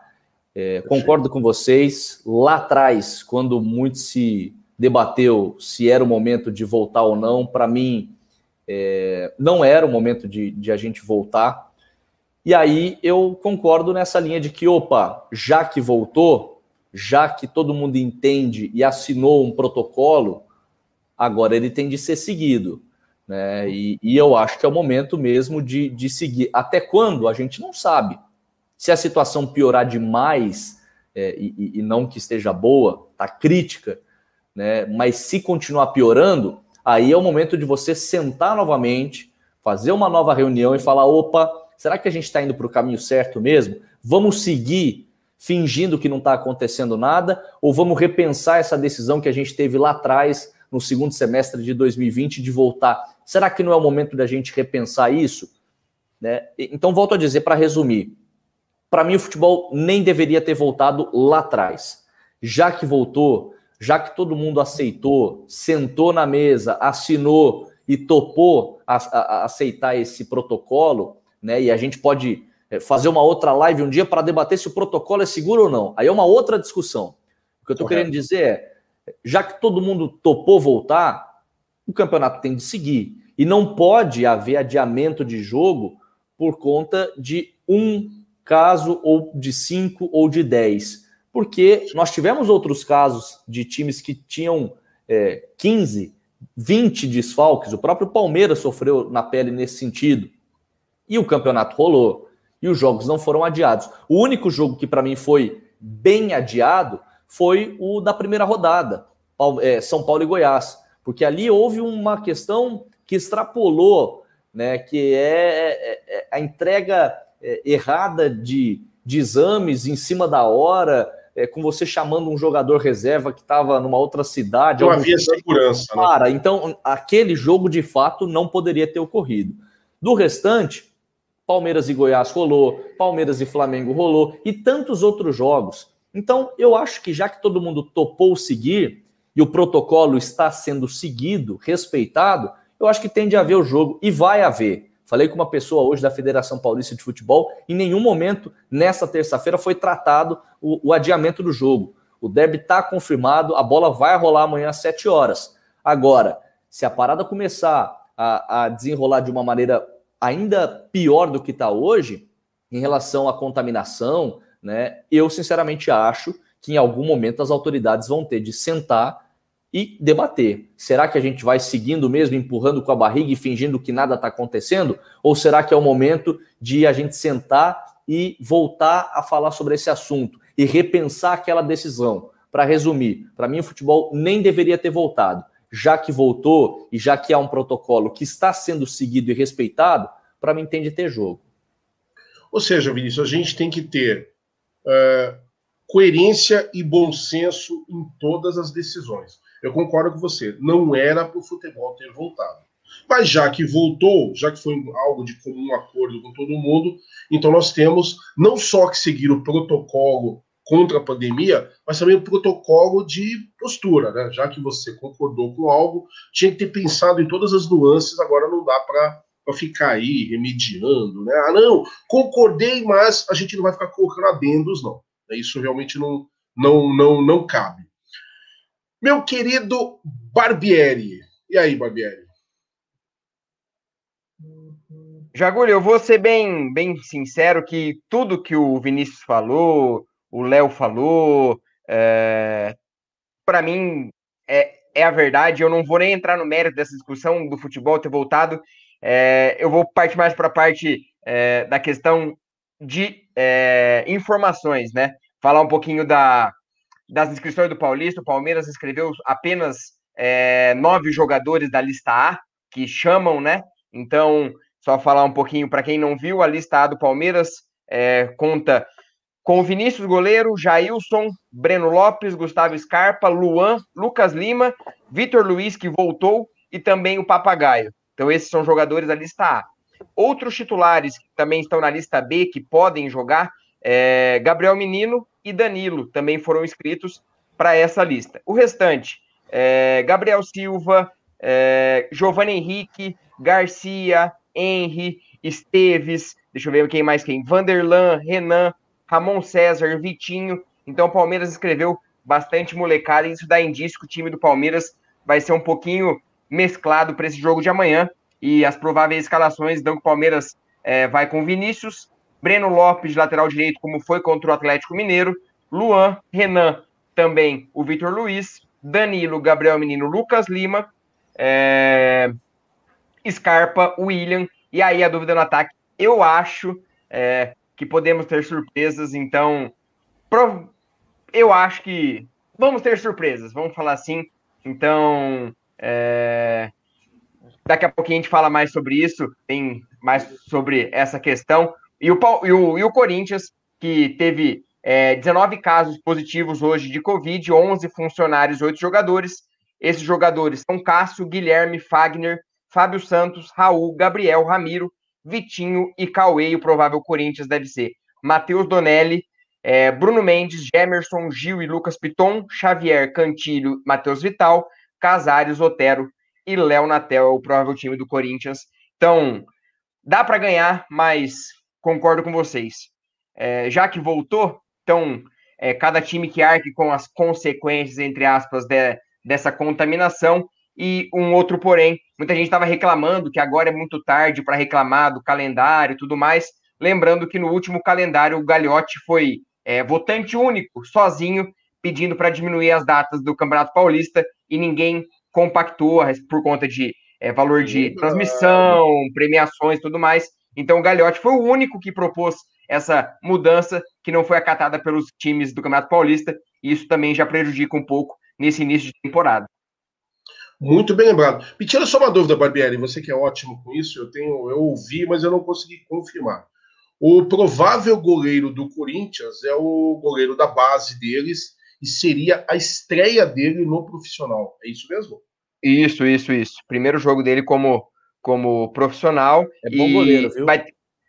Sim, sim. Bom, bom, goleiro. bom goleiro e vai, e vai ter provocação. É, já provocamos com o crédito do, do, empréstimo do negativado e o Corinthians fez um mosaico. É, nunca serão Mundial 2000, 2012 no, na, na arquibancada lá da Itaquerão. Eu então... entraria com faixas. Eu tenho várias sugestões de faixa. Diretoria do Palmeiras, espero que vocês estejam nos vendo. Pode entrar com uma faixa assim: 99 e 2000. Realmente nunca seremos eliminados pelo Corinthians na Libertadores. Ou então pode colocar assim: nunca serão pagas as marmitas. Não sei, talvez uma bandeira bem legal lá na, na colocado lá. Bota os mundiais em campo pra gente chutar. Não sei, eu acho que tem. Eu acho assim, essas provocações eu acho que são legais. Saudável. Só que. Saudável. Não, eu acho bacana. Isso aí eu acho bacana. O que eu não acho legal é, são outras, outras declarações de dirigentes que eu acho muito babacas, mas a provocação tem que ter mesmo. A gente não se gosta. Nós somos rivais, né? Agora, acho que o Palmeiras tem que responder à altura também, por favor. Tem que ter provocação do nosso lado, sim, também. Agora, corintianos, vocês não estão num momento muito legal de fazer zoeira, né? Só acho. Enfim. Manda aí, pessoal. Bom ter, você ter falado isso, provocação e tudo mais, tem que acontecer, é deb, é deb, esse é o espírito, né? E Lógico. uma recomendação de pré-jogo pro palmeirense ver o deb, vê uma série que saiu aí do Globo Esporte, que fizeram sem, sem cortes nenhum, né? Do Corinthians nos vestiários dessa temporada, um fiasco Boa. total, um fiasco, é maravilhosa a, a fala dos jogadores. E Jagulho, eu vou dar uma satisfação, a gente não costuma fazer isso aqui, mas a galera do chat ficou meio brava que a gente falou que o futebol não tinha que voltar. Mas da maneira que voltou, eu preciso fazer um lembrete para vocês, pra gente recordar como é que voltou. O Flamengo treinando antes de todo mundo, o Carioca voltando com o hospital de campanha do lado. A maneira que voltou não foi legal, não foi mesmo, não foi planejado. E hoje, palmeirense, se você e eu reclamamos do nosso calendário mal feito, porque a gente está entupido de jogo para fazer, é porque o futebol não tinha ter, que ter voltado como voltou. Tinha que ter voltado enxuto, com campeonatos menores e com mais planejamento. Então, ponto. A gente ama o Palmeiras e ama o futebol, ninguém está reclamando. O trabalho do Vini, inclusive, é o futebol junto com o jornalismo que ele faz na Rádio Bandeirantes. Para ele é maravilhoso ter voltado, né? É porque ele voltou a cobrir o Palmeiras e cobrir os, os clubes. Mas a maneira que voltou não foi com respeito a ninguém, foi respeito ao dinheiro das federações e da televisão. Ponto. E só um detalhe, é, assino embaixo, porque eu vivo do futebol hoje.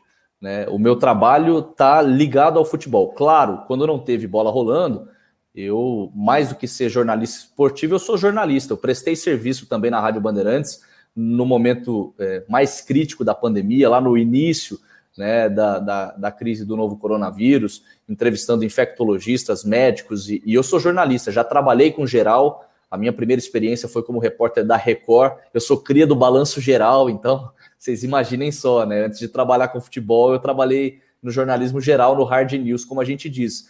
Mas eu sou apaixonado pelo futebol. Eu vivo da bola, né? Mas ainda assim, eu acho que é, o processo foi um pouco atropelado. Eu acho que a gente tinha coisas mais importantes para tratar naquele momento do que a volta do futebol ponto, respeito quem tem opinião diferente, mas acho que não era o melhor momento para a retomada do futebol. E aí, para encerrar, já que voltou, já que há um protocolo e que esse protocolo está sendo seguido, se o protocolo é bom ou não é uma outra discussão, já disse. Já que há um protocolo e ele está sendo seguido, para mim tem de haver jogo. E, e, e só para passar a régua, né, em relação ao que vocês disseram da Federação Paulista de Futebol, eu assino embaixo. Para mim, a Federação Paulista deu um baita tiro no pé em relação ao próprio produto, que é o campeonato, em relação ao maior clássico do estado, que é o Derby. Você coloca a reedição da última final jogada ali, na segunda rodada, no início da competição, sem que todo mundo esteja bem fisicamente, é, né, em condição de apresentar um bom espetáculo, em meio a duas finais. Você não protege, você não beneficia, você não pensa no seu afiliado que está podendo representar a Federação Paulista de Futebol, conquistando um título nacional. Então, assim, para mim, a Federação Paulista de Futebol é, deu um baita tiro no pé, tá?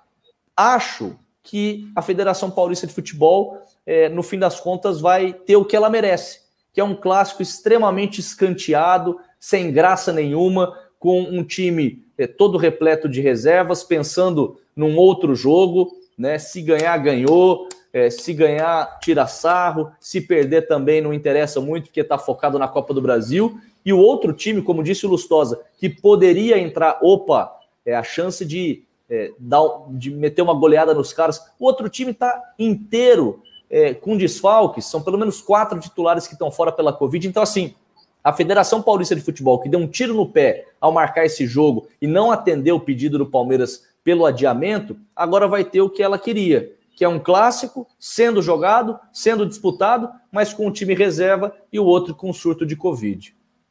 Que absurdo, né? Só dando uma pausa aí para parabenizar o nosso novo membro, aliás, novo membro do canal, mas um amigo das antigas meu, que é o Ibrahim Mohamed Shaine. Pô, Ibrahim, como é bom ter você aqui, cara. Bem-vindo ao Arrancada Heróica. Ibrahim. Olha quem tá aí, Jago. Era um dos caras que davam aquela moral pra gente lá no Palestrizados. O pessoal do Joguei na CEP tá aí também, né?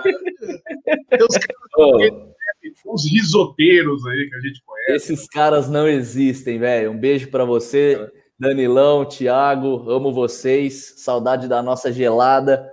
E, pô, é, essa foto aí ficou para a história, né? Para quem não sabe, essa Muito foto legal. aí, eu tava, eu tava na academia de futebol jogando bola contra a comissão técnica do Palmeiras, naquela confraternização que a gente faz de fim de ano.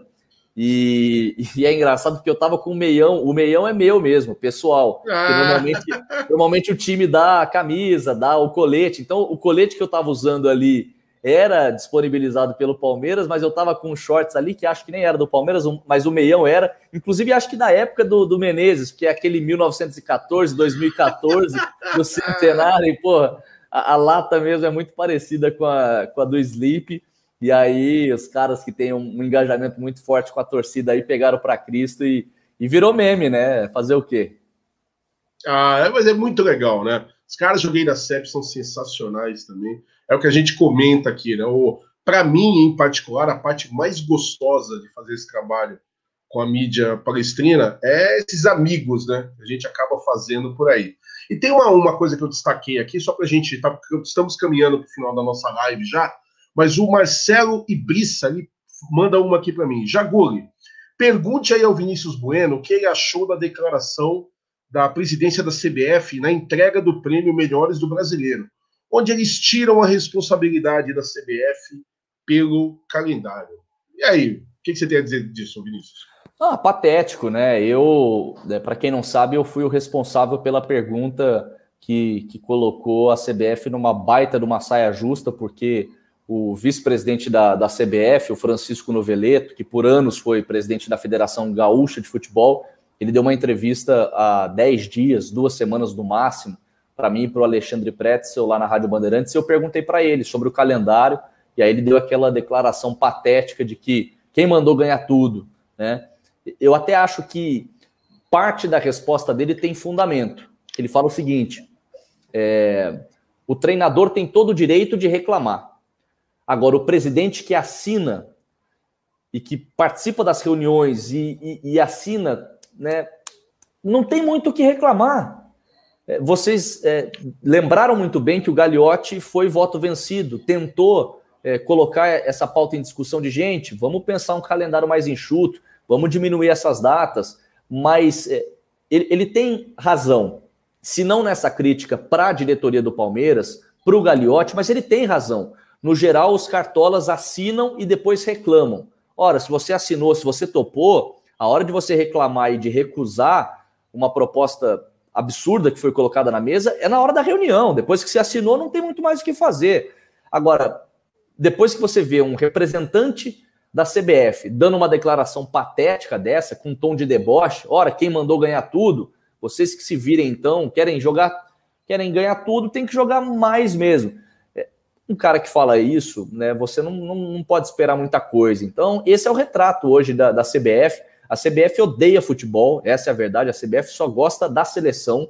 A CBF só pensa na seleção brasileira, só pensa em dinheiro, não pensa no futebol, não pensa no espetáculo que ela oferece hoje, não pensa no produto que poderia ser o nosso campeonato. Então, em nada me surpreende. Para mim é mais do mesmo, é, cartolas patéticos que refletem exatamente no futebol que a gente vê hoje.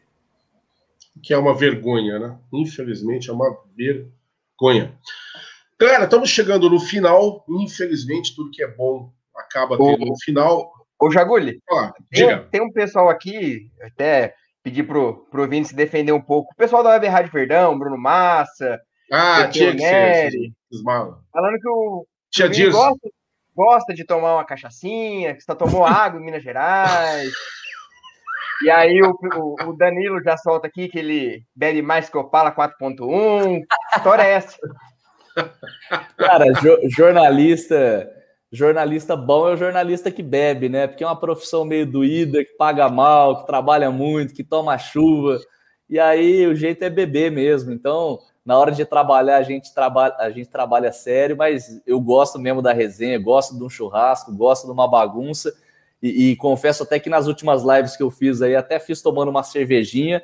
E até pensei, se os caras estiverem bebendo uma aqui, eu vou lá na geladeira e pego uma colorada oh, ali. Aí, oh, ter... Acho que foi o único dia que não tem alguém tomando uma aqui. O Léo sempre tá. Fato, ah, você levou fato. azar, cara. Você levou azar. Oh, mas, mas aí é a deixa, então, pra gente armar uma resenha próxima aí. Por favor. O, o álcool aqui é liberado. Eu sou o único que não bebe aqui, mas fora isso, é o de menos. Galera, é. Putz, como eu tava falando, tudo que é bom dura pouco. Papo maravilhoso. muito bacana ter o Vinícius Bueno aí, o cara que faz. E ó, eu vou te falar a verdade, viu, Vinícius? É, não é... Os caras aqui sabem que eu sou chato pra caramba. Eu sou muito corneta com a questão imprensa. Tem cara da imprensa que eu quero ver pelas costas, sim, porque são muito desrespeitosos, não só com o Palmeiras, mas é aquilo que você falou com o futebol de um modo geral, né? quando se diz que a CBF não está preocupada com futebol, é isso que eu vejo de muito repórter, muito profissional de imprensa que é bem meia boca. Aí quando a gente vê um cara que faz um trabalho bacana e super solícito para conversar conosco, como você está fazendo, é uma coisa maravilhosa. Então, vamos concluir, mas eu queria o seguinte: primeiro, escalações e palpites para o derby, né? Então eu vou pedir para cada um aí fazer o seguinte: dá sua escalação, seu palpite para o derby puder dar uma pinceladinha no jogo de domingo, no final de contas, já agonizando sua volta na semana que vem.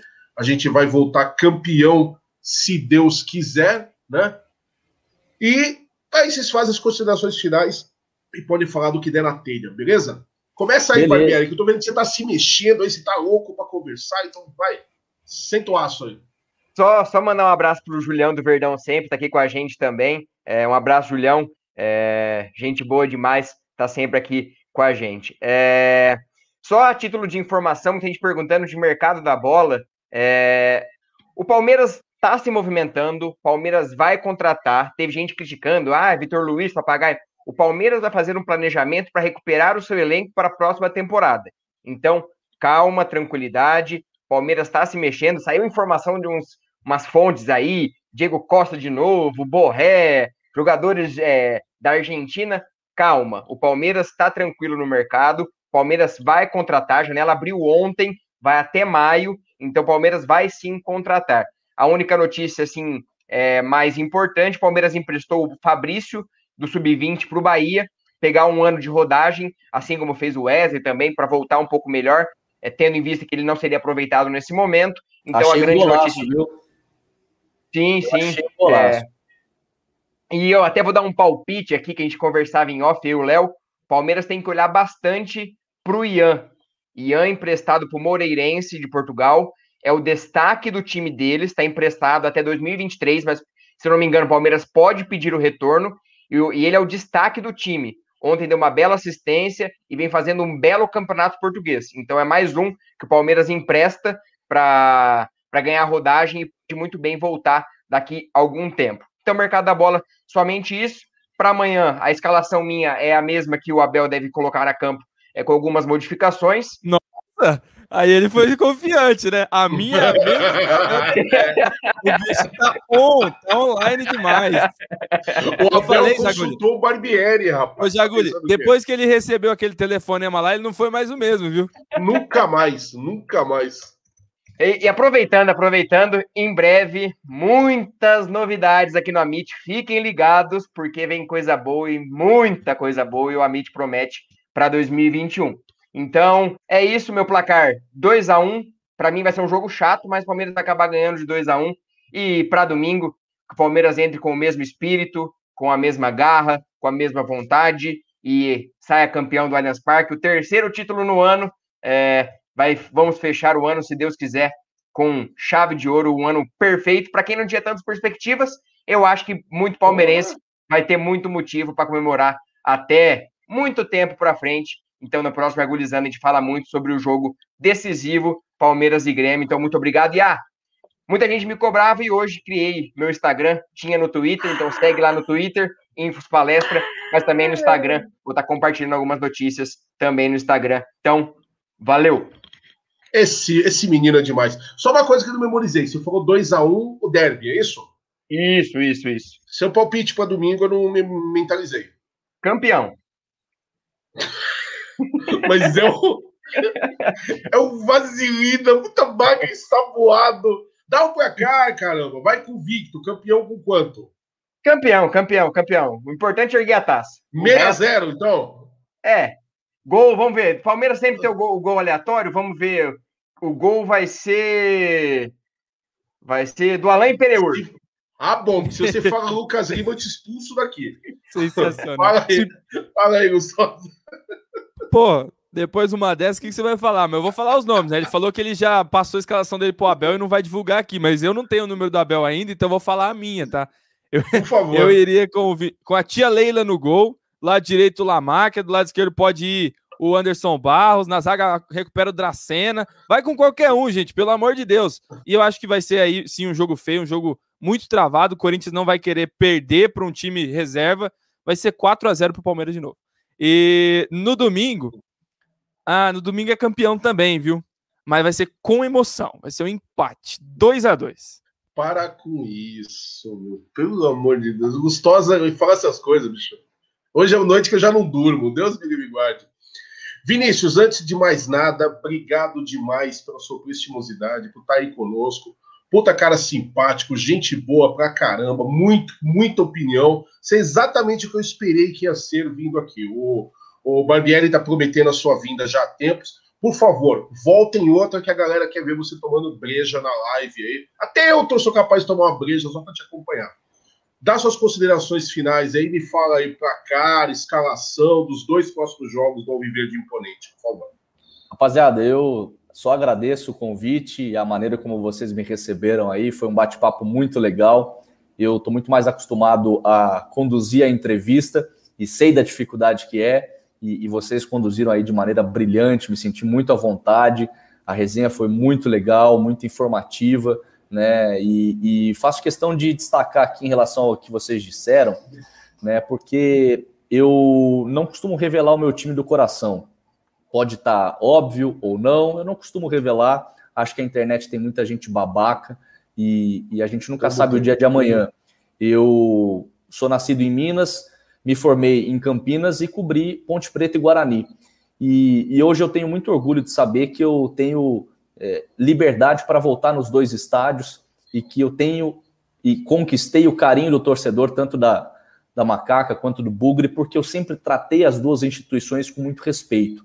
Nunca torci para a Ponte, nunca torci para o Guarani, mas tratei as duas instituições sempre e as duas torcidas sempre com muito respeito. E acho que o jornalismo tem de ser assim. A gente sabe que em toda profissão tem os bons e os ruins. E eu fico com a impressão, até por conhecer bastante a torcida do Palmeiras, que muitas vezes o torcedor ele foca nos ruins, foca nos que é, fazem um trabalho depreciativo, que provocam, quando poderia muito mais valorizar aqueles que fazem um bom trabalho. E eu não canso de dizer isso em todas as lives que eu faço. Gente, o Palmeiras está muito bem servido de setoristas. Thiago Ferri, trabalho brilhante. Danilo Lavieri, trabalho impecável. A rapaziada do, do, do mídia palmeirense, do nosso palestra, sabe? Vocês sempre é, com, com, informações legais, com lives informativas. É, a própria galera do, do Joguei na CEP, que não faz um trabalho é, de jornalismo diário, hard news, mas enfim, tem a mídia especializada palmeirense, que eu acho que tem que ter cada vez mais apoio, mais, é, mais é, reconhecimento da torcida, mas na mídia tradicional também tem muita gente boa trabalhando, tá? E eu, e eu citei só Thiago Ferri, o Lavieri, e, e evidentemente que eu estou me esquecendo aqui de, de, tantos outros bons setoristas do Palmeiras, mas eu estou querendo dizer que tem muita gente boa trabalhando, que torce ou não para o Palmeiras, mas que trata o Palmeiras com respeito. A gente viu nessa semana um caso muito babaca do Daniel Batista, que se, é, que se declarou ali torcedor do São Paulo, no momento em que ele virou assessor do São Paulo, e durante boa parte da carreira dele, ele foi setorista do Corinthians. E, e, eu evito justamente dizer o time que eu torço, por mais óbvio que possa parecer para alguns ou não, e a galera do Joguei na CEP aí é, tem, tem fotos comprometedoras que podem acabar entregando. Hum. A Caldense. Sabem que eu sou caldense. E amanhã ou depois, gente, é, volto a dizer, vocês não sabem o que é trabalhar na área. E eu, quando recebi a proposta para vir para São Paulo, eu cobri a Ponte Preta. E, e hoje eu, eu cubro o Palmeiras. Se eu tivesse cobrindo o Corinthians, gente, eu estaria cobrindo é, com muito respeito, com um sorriso de orelha a orelha. Isso vale para o São Paulo, isso vale para o Santos ou para qualquer outro time do futebol. É a minha profissão. Então, assim, as pessoas querem muito descobrir o time que esse cara torce. Gente, se o cara trabalha bem e trata o seu time com respeito, é o que vale, é o que interessa. Quem trabalha mal e quem desrespeita não merece audiência.